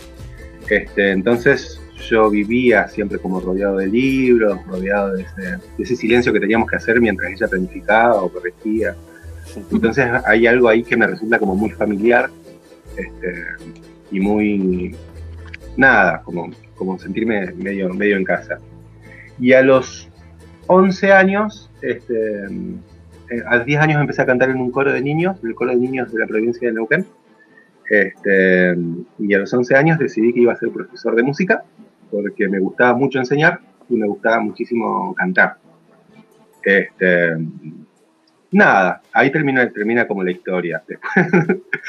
Después fui a, este, siguiendo los pasos, fui a la escuela de música, a los 19 ya, ya estaba, no, a los 20 ya empecé a trabajar en, en- en- en escuelas públicas y privadas.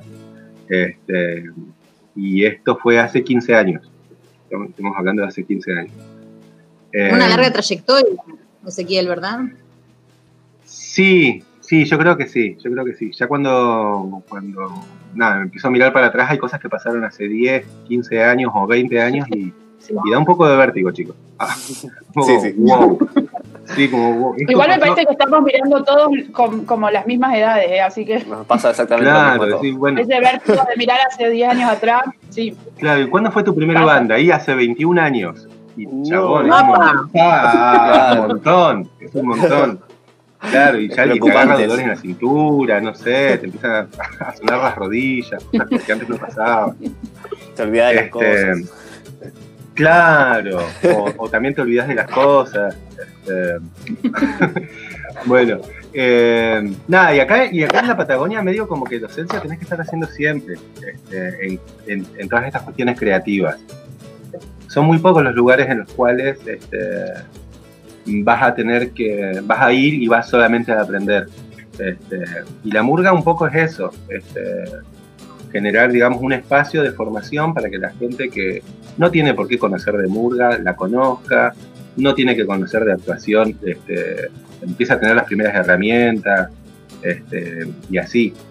Eh, porque acá, digamos, somos como poquitos todavía, no tenemos tanta información, no tenemos tanta historia, entonces hay cosas que no nos salen naturales. Creo que eh, Claro, a, grandes hay- rasgos todo lo tenemos que aprender. Hay una identidad también de la murga estilo uruguaya que tiene una identidad que es de Uruguay que quizás tiene que tomar su identidad acá todavía. Se está como armando. Sí, ¿no? Eso, sí, que- sí, y un poco eh, formamos un grupito ahí en, en Facebook con murgas este, de la Nueva Patagonia.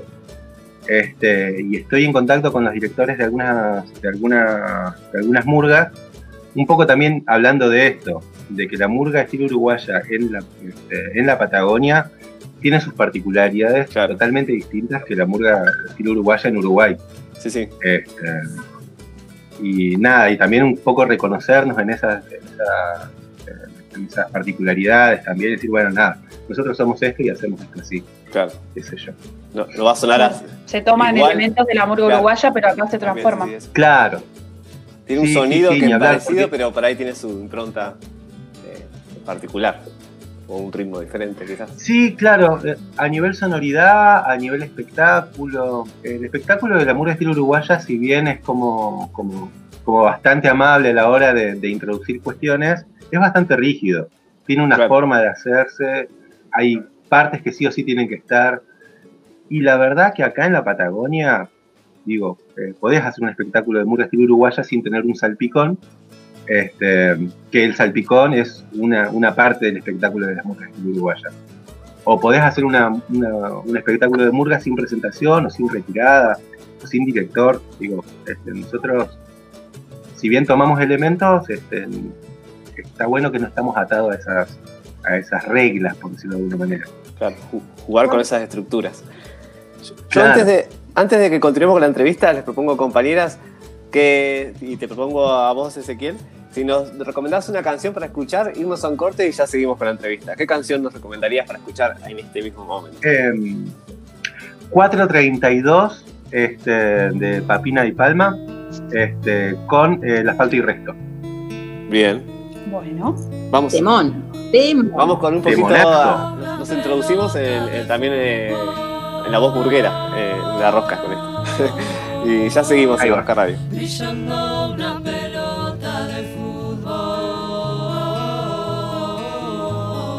fútbol, brillando una pelota de fútbol, brillando una pelota de fútbol,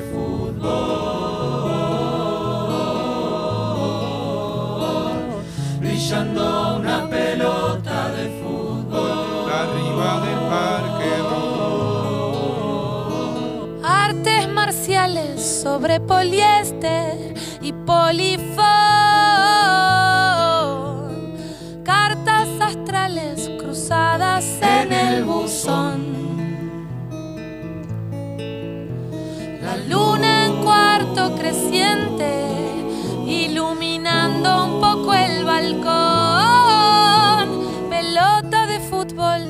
Al centro en el medio del parque rodó. ¿Qué va a pasar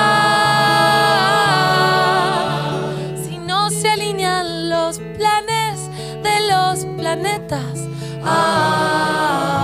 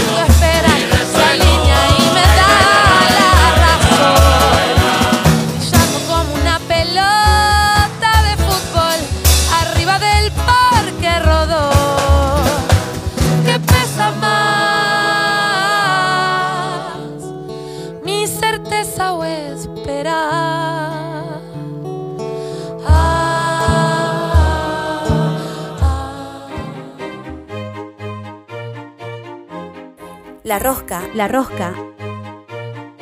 Artistas que se encuentran.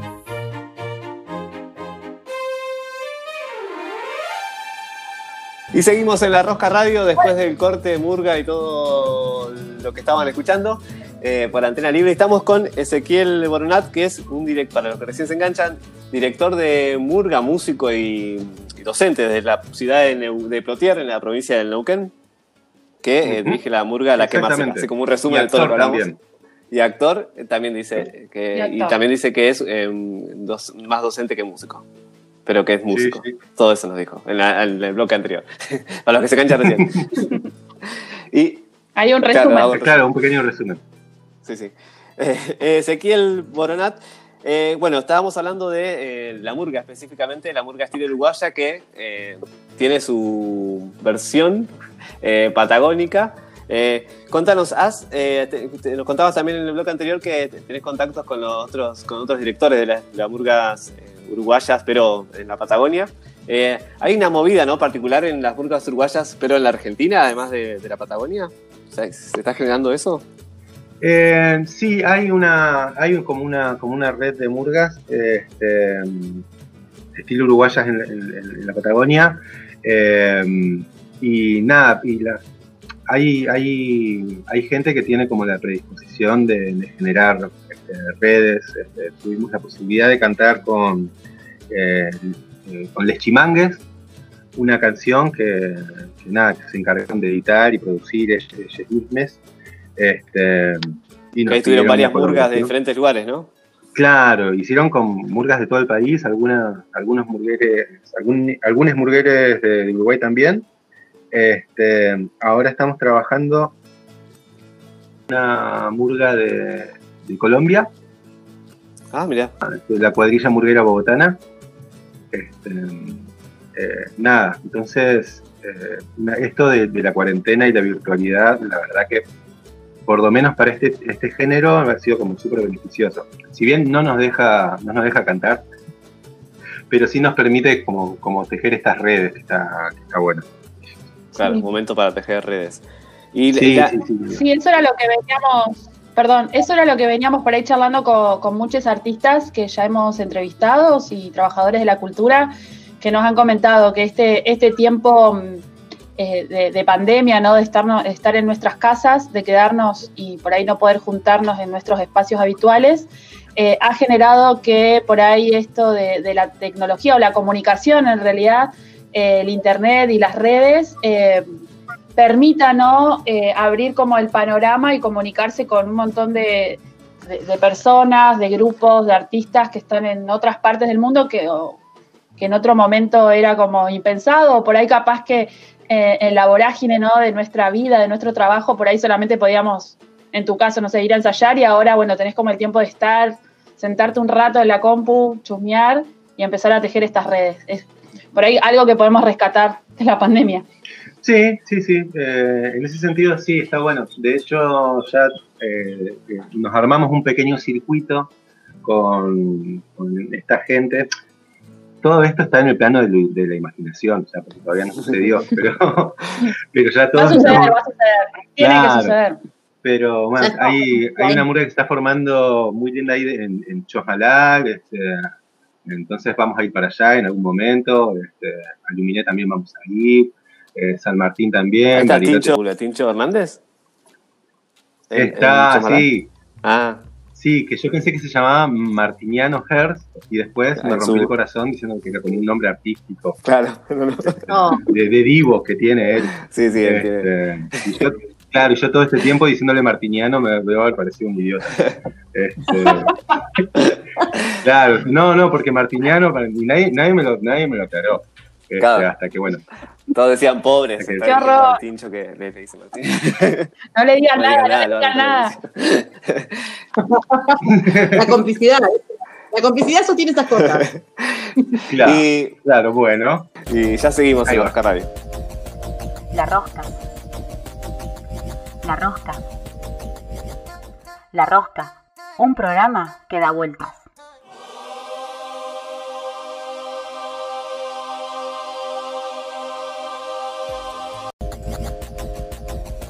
La rosca. La rosca. La rosca. Un programa que da vueltas.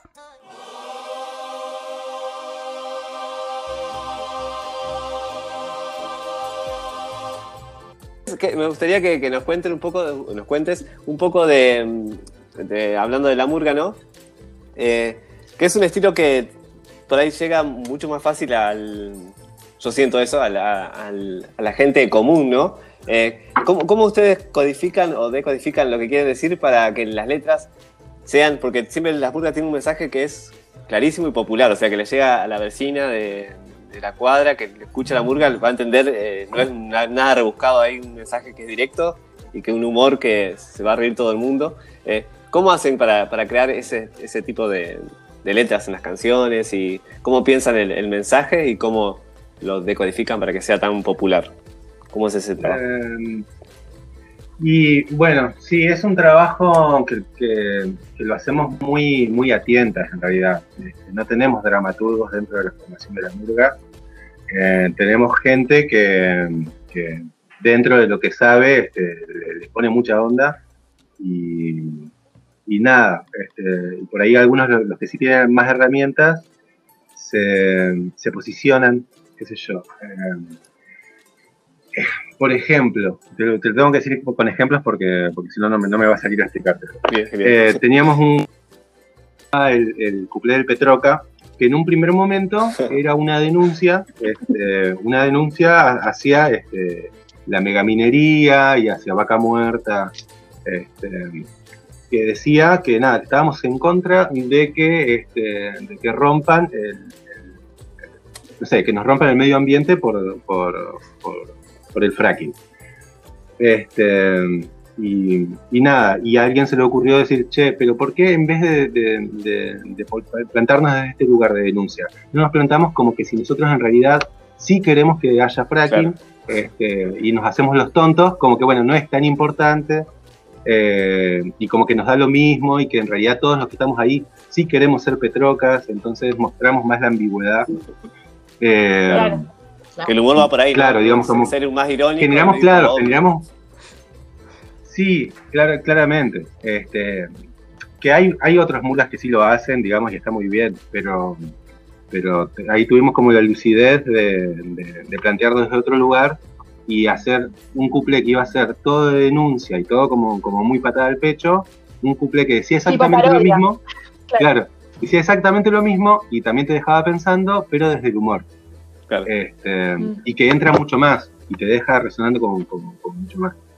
Eh, y bueno, nada, y eso vamos probando, o sea, como eh, pr- prueba y error. Che, bueno, ¿y por qué no decís este texto? Bueno, dale. Y, y lo, lo probás en escena y queda horrible. Este, entonces lo vamos y lo cambiamos, no sé. Este, total, nadie nos apura. Entonces tenemos la posibilidad de ir modificándolo todo el tiempo hasta que quede medianamente bien. Y la, Así y que la- ese sería como el mecanismo. y la obra terminada también, eh, cuando está al frente del público, creo que también tiene su tiene la, la segunda dirección ahí, ¿no? De lo que pasa con el público. Sí, eh, sí. A, a- mí no me gusta mucho ahí, que, que se, que, que se empiece a modificar ahí. O sea, una vez que terminó, listo, ya está. Después, después hay como mucha gente que como, como tiene como vicios de rodearse en el chiste y hacer tardar Debería haber dado cinco segundos. Vos sos el director bueno, que se envenena en ese Claro. momento. Claro, y diciendo, ay, por Dios, dale, terminado. No, puedo- no lo puedo cortar. Dale, ya está. No es que no se está pidiendo nadie. Bueno, entonces ahí, claro, el laburo de dirección es un poco también como que, que la, que la obra, cuidar de que la obra no se vaya al chori este, Claro. en ese sentido. Estar siempre viendo. Claro. Más si tenés actores en el elenco, Sí, se- suelen eh, un poquito más. Sí, sí, los actores son, somos terribles, nos regodeamos demasiado en, en el aplauso, en la mirada, como que es, es- es tremendo. Tal cual. Tenemos uno, tenemos uno en la, en la rosquita. Sí, sí, yo le decía a las chicas justo cuando te, cuando te fuiste que yo te, me- te recuerdo de haber estado ahí en, en- en Los Soñadores. Ah, sí, sí. En, Este, en- en- nada, como en alguna función. tremendo, tremendo laburo ahí, mucho, todo el tiempo. Eh, Muchas gracias. Por eso me pasan cosas que, o sea, que cosas que contás vos pasan, me pasan o las recuerdo en mi cuerpo, digamos. que- Ah, ¿cómo? Cosas que uno hace como actor en, en la murga. Sí, no, te- no quería que te sientas atacado, pero bueno. pero- No, yo me di cuenta, así que eh, Ah, me- pero muchas gracias y así cerramos la entrevista de... ¿Por qué no No termina? sabemos si la vamos a pasar. Ah, enojada. Bueno, ahora ya que quiere que termine, vamos a terminar la entrevista acá. Muy bien. Bueno, eh, chicas, alguna pregunta porque yo me, me fui por la rama. Sí, yo le quería preguntar, pero para, para ponernos un poquito serios, eh, no tanto, pero bueno, por ahí es necesario. Eh, es una pregunta bastante como recurrente que hacemos nosotros, eh, nosotras acá desde La Rosca, porque, eh, bueno, tenemos como un posicionamiento político con respecto a lo que es el arte. Entonces, bueno, eh, acá, por ejemplo, en Fisque Menuco y en la provincia de Río Negro, se está, se está exigiendo ¿no? al gobierno provincial y también al gobierno municipal, en cierta medida, eh, una, una ley de emergencia cultural. ¿Cómo, ¿Cómo lo ves allá en Neuquén? ¿Cómo es la realidad también allá en Neuquén? ¿Nos querés contar un poquito de eso? Eh, dale. Si, si sabes algo. Ah, perdón, no te escuché lo último que me dijiste.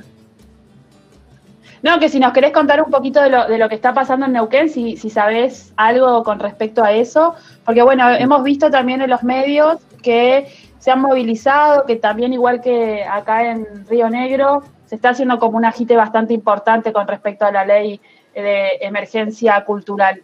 Eh, Sí, sí, acá en- desde Teneas, que es la, este, la Asociación de Teatristas Neuquinos, este, se, ha hecho, se ha hecho bastante, se ha conseguido alimentos para aquellos artistas que, que no están pudiendo facturar desde ningún, ningún lado.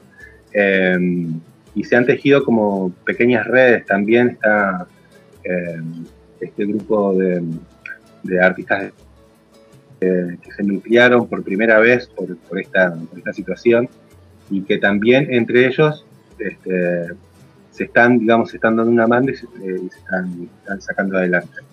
Eh, y esto de, de generar redes este, es como, como un laburo más, más personal y más de hormiga, que eso es lo que hacemos los que por ahí tenemos trabajo de, en, el Estado este, y podemos este, darle una mano, tirar unos pesos o a los compañeros que no están, no están empezando bien, lo hacemos. Pero sí es cierto que esto requiere una, una, una decisión política.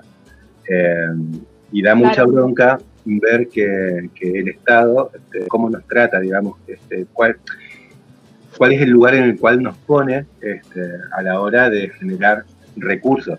O sea, este, que esto de generar recursos no es más ni menos que dinero. Eh, yo fui convocado un par de veces desde la municipalidad de Cipolletti para, para hacer este, videos ad honorem, para mantener activa la actividad cultural. Eh, nada, este, me parecía como una falta de respeto, digo, porque eh, siendo que ellos son los que pueden eh, tener la gestión para conseguir este, fondos, este, no lo hacen, eh, Claro. digo, ¿qué, qué nos queda a nosotros? Digo, eh, y, y creo que tenemos esa, esa, esa posición para el Estado, digamos. Somos aquellos que somos convocados para, no sé, para ponernos en ciertos espacios. Un adorno, páginas digamos. de Facebook, Que queda lindo. Porque quedan lindos y por Pero aparte, Y esa gente que está ahí, está trabajando, esa gente sí recibe plata por eso. Y los actores que estamos Claro. este, trabajando ahí para sostener sus espacios, no reciben un, un peso. Este, y es totalmente injusto. Y la ley de emergencia, eh, ¿por, qué, ¿por qué traigo a colación esto? de qué es lo que ellos ven del arte y los artistas. Es decir, ¿entendés? Y Sí, sí. nada, y esta, esta ley de, de- de- este, nada, tiene que salir, porque es, imposible de sostener. Ahora viene, ya está pasando el, mes del niño, que, que y que cobraban un montón de dinero eh, este mes y no lo están pudiendo hacer. Este, y que con esto, digamos, tiraban varios meses más. Eh, nada, y después nos viene el verano, que también es otro, otro punto fuerte donde los artistas este, trabajan y generan sus ingresos también durante, que van a utilizar durante gran parte del año, tampoco lo van a tener. Este, Sí, la situación es bastante de emergencia. posicionamiento. Claro, y nada, y esa es mi posición personal. de Los chicos de la murga, si bien yo creo que se acuerdan exactamente lo mismo que, que lo que te estoy diciendo, eh, nada, me parece que es urgente, digamos, que esto salga. Aparte porque el arte ha sido como una de las patas fundamentales que ha podido mantener eh, o nos ha podido mantener en nuestras casas, ¿no? Eh, En este contexto, nos ha, o nos ha sacado por ahí de algunos bajones, no sé, ver algún espectáculo, escuchar música, entonces es un reconocimiento que eh, no se le da y que es sumamente importante para la vida de cada uno y cada una de nosotras, de nosotros. Sí, sí, sí, claramente que es, que es importante y es importante que haya este, producciones de calidad en nuestras casas. este, y gente capacitada simulando. este, buenos Claro. músicos, buenos actores, actuando. Eh, pero bueno, también tenemos que entender que este, los artistas, ninguna parte del mundo, eh, o los teatros, en realidad voy a hablar de los teatros, casi ninguna parte del mundo funcionan por motus propios. digo. Todos los teatros en, en todas partes del apoyo y aporte del Estado. Este, entonces, nada, hacernos cargo de eso también. Digo, de que, de que esto, este, este colectivo funciona tanto en estado presente y en las producciones son de mejor calidad. Así es. Bien, genial. Em, bueno, nos pusimos serios y Perdón, perdón. sí, la verdad que nos No, no, bárbaro. Aparte es como una pregunta como bastante recurrente siempre. O sea, es como parte Sí. de Y es una nuestra... problemática de nuestra actual que Sí, no, se no. está viviendo y que Claro. está bueno charlar también con, con los artistas y en cada región, por ahí, en cada zona o cada artista donde está, tiene su, su realidad que es una que es Realidad también es una más dentro de, de este contexto que estamos viviendo. Pero porque también Sí, sí. es parte del espíritu del programa, eh, justamente poder escuchar todas las voces de los artistas que están, de todos nuestros compañeros, y es un punto de apoyo también, saber que seguimos pulsionando también de, de alguna forma de la misma manera, porque es algo que nos interpela a todos eh, por igual prácticamente. No sé si todos por igual, pero es que sí nos atraviesa a todos quienes están trabajando, que tienen eh, su actividad laboral es parte de, una actividad artística o cultural. Y, y vos como, eh, además de, mm, de nuestra actividad de la murga, como músico estás eh, haciendo alguna otra cosa en este momento? Eh, no, como músico eh, estoy encarando un, un proyecto de teatro. Este, Ah, mira qué bueno. que es este, sí que es una obra mm, eh, musical que va a ser estrenada en algún momento este, para bares Es- somos una pareja con, con otra chica donde hacemos este, entretenimientos de karaoke Eh, y nada bueno es, es como animar un karaoke en, en- en un bar este, sería como, como el objetivo Ajá. y después de lo musical, estrictamente, estrictamente musical, este, estoy ayudando a un, a un compañero que está, está editando un disco este, y estoy trabajando ahí con la cabeza bastante metida, metida en eso. Ah, bien, Pero mío propio, no, por ahora no. bien, pero estás ahí eh, produciendo, digamos. Sí, sí, sí. aprovechando este momento para producir. Sí, sí. Bien, Sí, aunque no fuera cuarentena también estaría. O sea, con, Claro. con- es una actividad que es con- con siempre con un montón de proyectos. Sí. inquieto, digamos. Eh, Com- compañeras, ¿tienen alguna pregunta ya para ir cerrando la entrevista? Eh, no sé, Lidia, si vos tenés alguna otra pregunta. Yo quería aprovechar para agradecerle a Ezequiel su paso por la rosca, por brindarnos esta entrevista tan dinámica, tan divertida y tan llevadera, porque la verdad que en estos momentos es lo que necesitamos. Y qué bueno que existan personas como vos, Ezequiel, que nos la brindan. Por el compromiso político y social también. Sabemos que la murga, eh, estilo uruguaya, eh, este, es una disciplina artística súper comprometida socialmente y que nosotros desde acá de La Rosca nos sentimos muy identificados porque la idea también, la esencia del programa es ese. Así que, eh, bueno, básicamente quería darte, agradecerte, Ezequiel. Muchísimas gracias por acompañarnos y por dejar, eh, contarnos un poco de, tu historia, de tu trayectoria y por hacer tu paso por aquí, por La Rosca. No, muchísimas, muchísimas gracias a ustedes por la invitación. La verdad que, que era como estar en el living de casa. Este, nada, re lindo, re lindo el, el espacio que generaron ustedes ahí en la entrevista. Felicitaciones. Bueno, muchas gracias, Ezequiel. Bueno, mu- muchas, muchas gracias Ezequiel, por, eh, igual en el mismo sentido que Cintia, te agradecemos por el tiempo, por, por la compartida, la charla esta y por también invitarnos un poquito a, a recorrer la murga uruguaya y a, y a Bien, conocerla. antes de cerrar definitivamente, eh, eh, ¿nos podés pasar las redes para que la gente pueda seguir lo que hace la murga Ah, o, tu- o tus redes?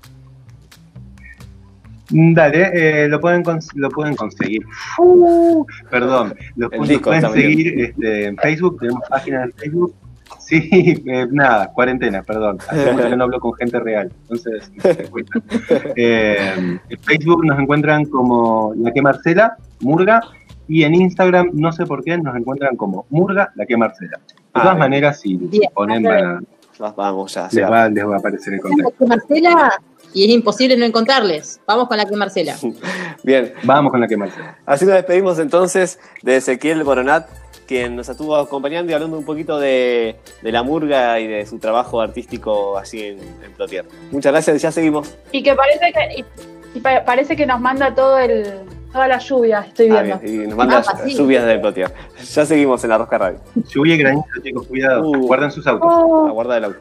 Ok. dale. La rosca. La rosca. La rosca. Selfie. La vuelta que los artistas quieren mostrar. La rosca. Soy Natalia Luna, soy artista plástica y principalmente me dedico al dibujo y a la pintura en óleo.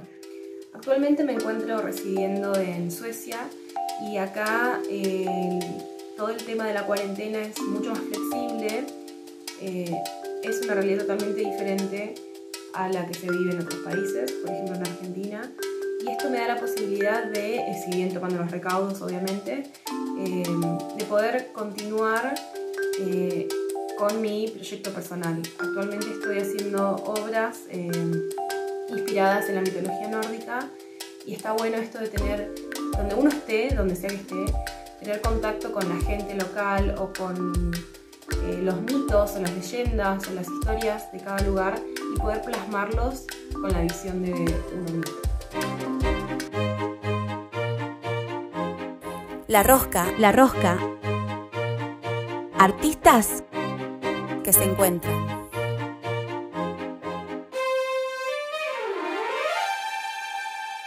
La rosca.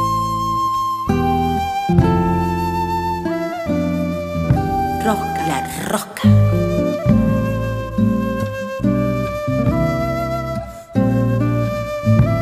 Círculo que hace el humo en el aire.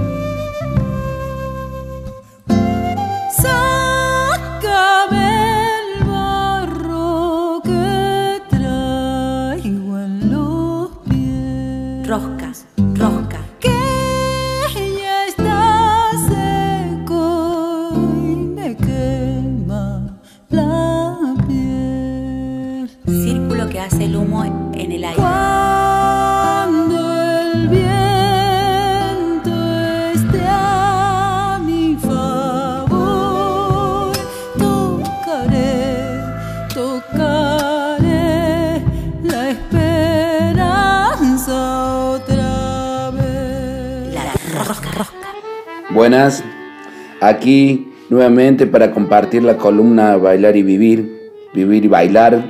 Soy Chiqui La Rosa, muy contento nuevamente de poder estar compartiendo con todos ustedes, con todos ustedes, este espacio para hablar un poquito de la danza popular y ver que también podemos estar encontrando en este tiempo de cuarentena para seguir estudiando y aprovechando esta posibilidad de, de ver obras, de leer materiales, bueno, de escuchar otras músicas también, ¿por qué no?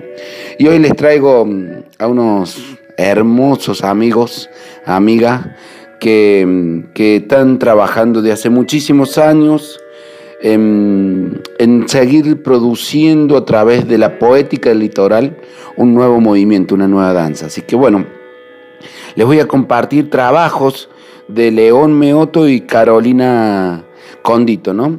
Ahí hay un video concreto en, en YouTube que me encantaría compartirles, que es verlos trabajar en un ensayo, que esa es otra parte fundamental de nuestra danza, de la producción de la danza popular, es el trabajo de, de sala, ¿no? de las horas que nos lleva por ahí el laboratorio de la exploración de una, de una, de una línea poética para desarrollarla luego en una obra. Y ahí en, en YouTube sale como en abrazo litoral, ensayo, en el canal de León Meoto, y los van a ver ensayando en ese, en ese video la música de Rudy y Nini Flores, eh, que me pareció estupendo, la construcción del abrazo hacia el chamamé, con la espera, sin ansiedad, con una salida sincera al encuentro del otro, de la otra. Así que, bueno, ese es, es un poquito el, el video que les traigo, que si, que si quieren escucharlos, tuve la suerte de entrevistarlos, tanto a León Meoto como Caro Condito. En mi Instagram, eh, La Rosa Chiqui, ahí pueden ver las dos entrevistas a estos bailarines que vienen de hace tiempo poniéndole un nuevo color a la danza del, del litoral, más allá de, de, lo, de, las formas clásicas, ¿no? Poder entrar en este tiempo contemporáneo para rescatar las esencias de una identidad tan fuerte como es litoral.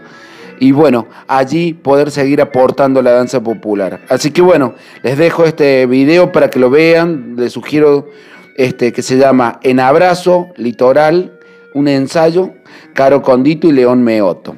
Y bueno, para, para cerrar y dejarles una canción, me pareció acertado también aprovechar a que, que van a ir a estar escuchando a Rudy Nini Flores, así que le vamos a dejar este chamame precioso, viejo cacatí. Eh, del disco Canto a mi terruño de Alberico Mancilla y Edgardo Romero Maciel para disfrutar y bueno, hacer hasta el próximo encuentro y a disfrutar también el bailar.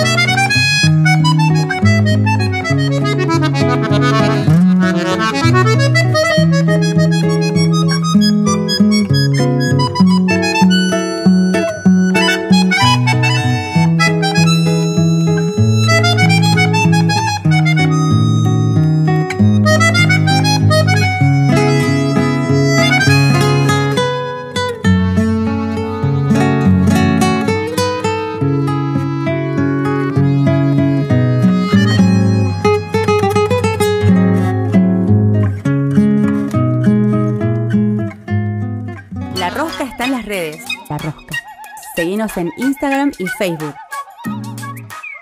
La Rosca Radio. Así, todo junto. La Rosca. Se armó la rosca. La agenda cultural de la región, la agenda cultural en la última vuelta del programa. Este jueves 10 de septiembre a las 21 horas se estrena en un documental Pehuen dirá la tierra. Es un documental que te va a llevar a escuchar la voz de la, araucaria, ¿sí? este árbol sagrado para los pehuenches y es, eh, es algo que está ocurriendo con esta especie que se ha visto ampliamente debilitada durante esta última década. ¿sí? Sabemos muy bien que es el, el, pehuen es un árbol milenario de toda la, de aquí de la zona de la Patagonia. Eh, y que bueno, a partir de múltiples miradas se intenta responder eh, a las diversas interrogantes que nacen desde este problema y que bueno, de alguna manera nos hablan de un suceso mucho más global. Así que bueno, este es un documental que está realizado en conjunto por la Fundación Mar Adentro, por eh, UC Davis Chile Life Sciences Innovation Center. ¡Wow! ¡Qué pronunciación! Eh, ¡Wow, Cintia!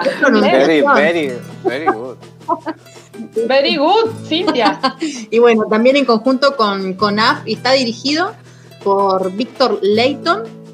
Eh, así que bueno, nada, vuelvo a repetir, se va a estrenar este jueves 10 de septiembre a las 21 horas por los canales de YouTube Live de ladera, arroba ladera sur y por el Facebook Live de Fundación Mar Adentro. Así que allí lo pueden encontrar eh, este jueves a las 21 horas y así llegamos a la última vuelta de la rosca.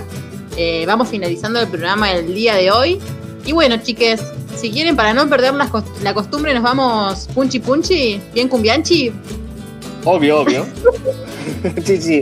Nos vamos bien, nos vamos bien arriba, bien ATR y, y también nos vamos bien enroscados, porque le queremos contar a toda la audiencia, a todas las amigas que nos están escuchando, que estamos grabando esto como por tercera vez.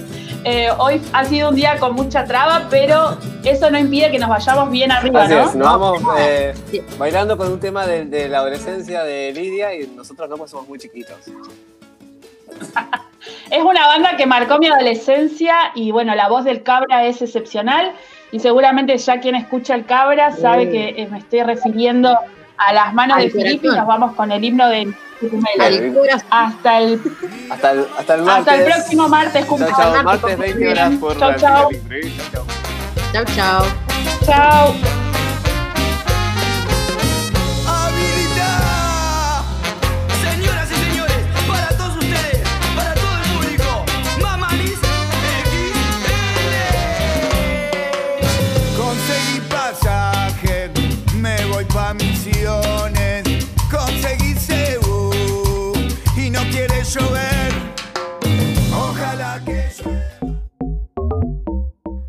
Son muchas las aplicaciones de piezas roscadas, empleadas para la regulación de partes que deben ir unidas con juegos constantes. Sí, ya sé, no entendiste nada. Nos pasamos de rosca. Seas tornillo, tuerca o ninguna o ambas, te esperamos en la próxima vuelta de La Rosca Rosca.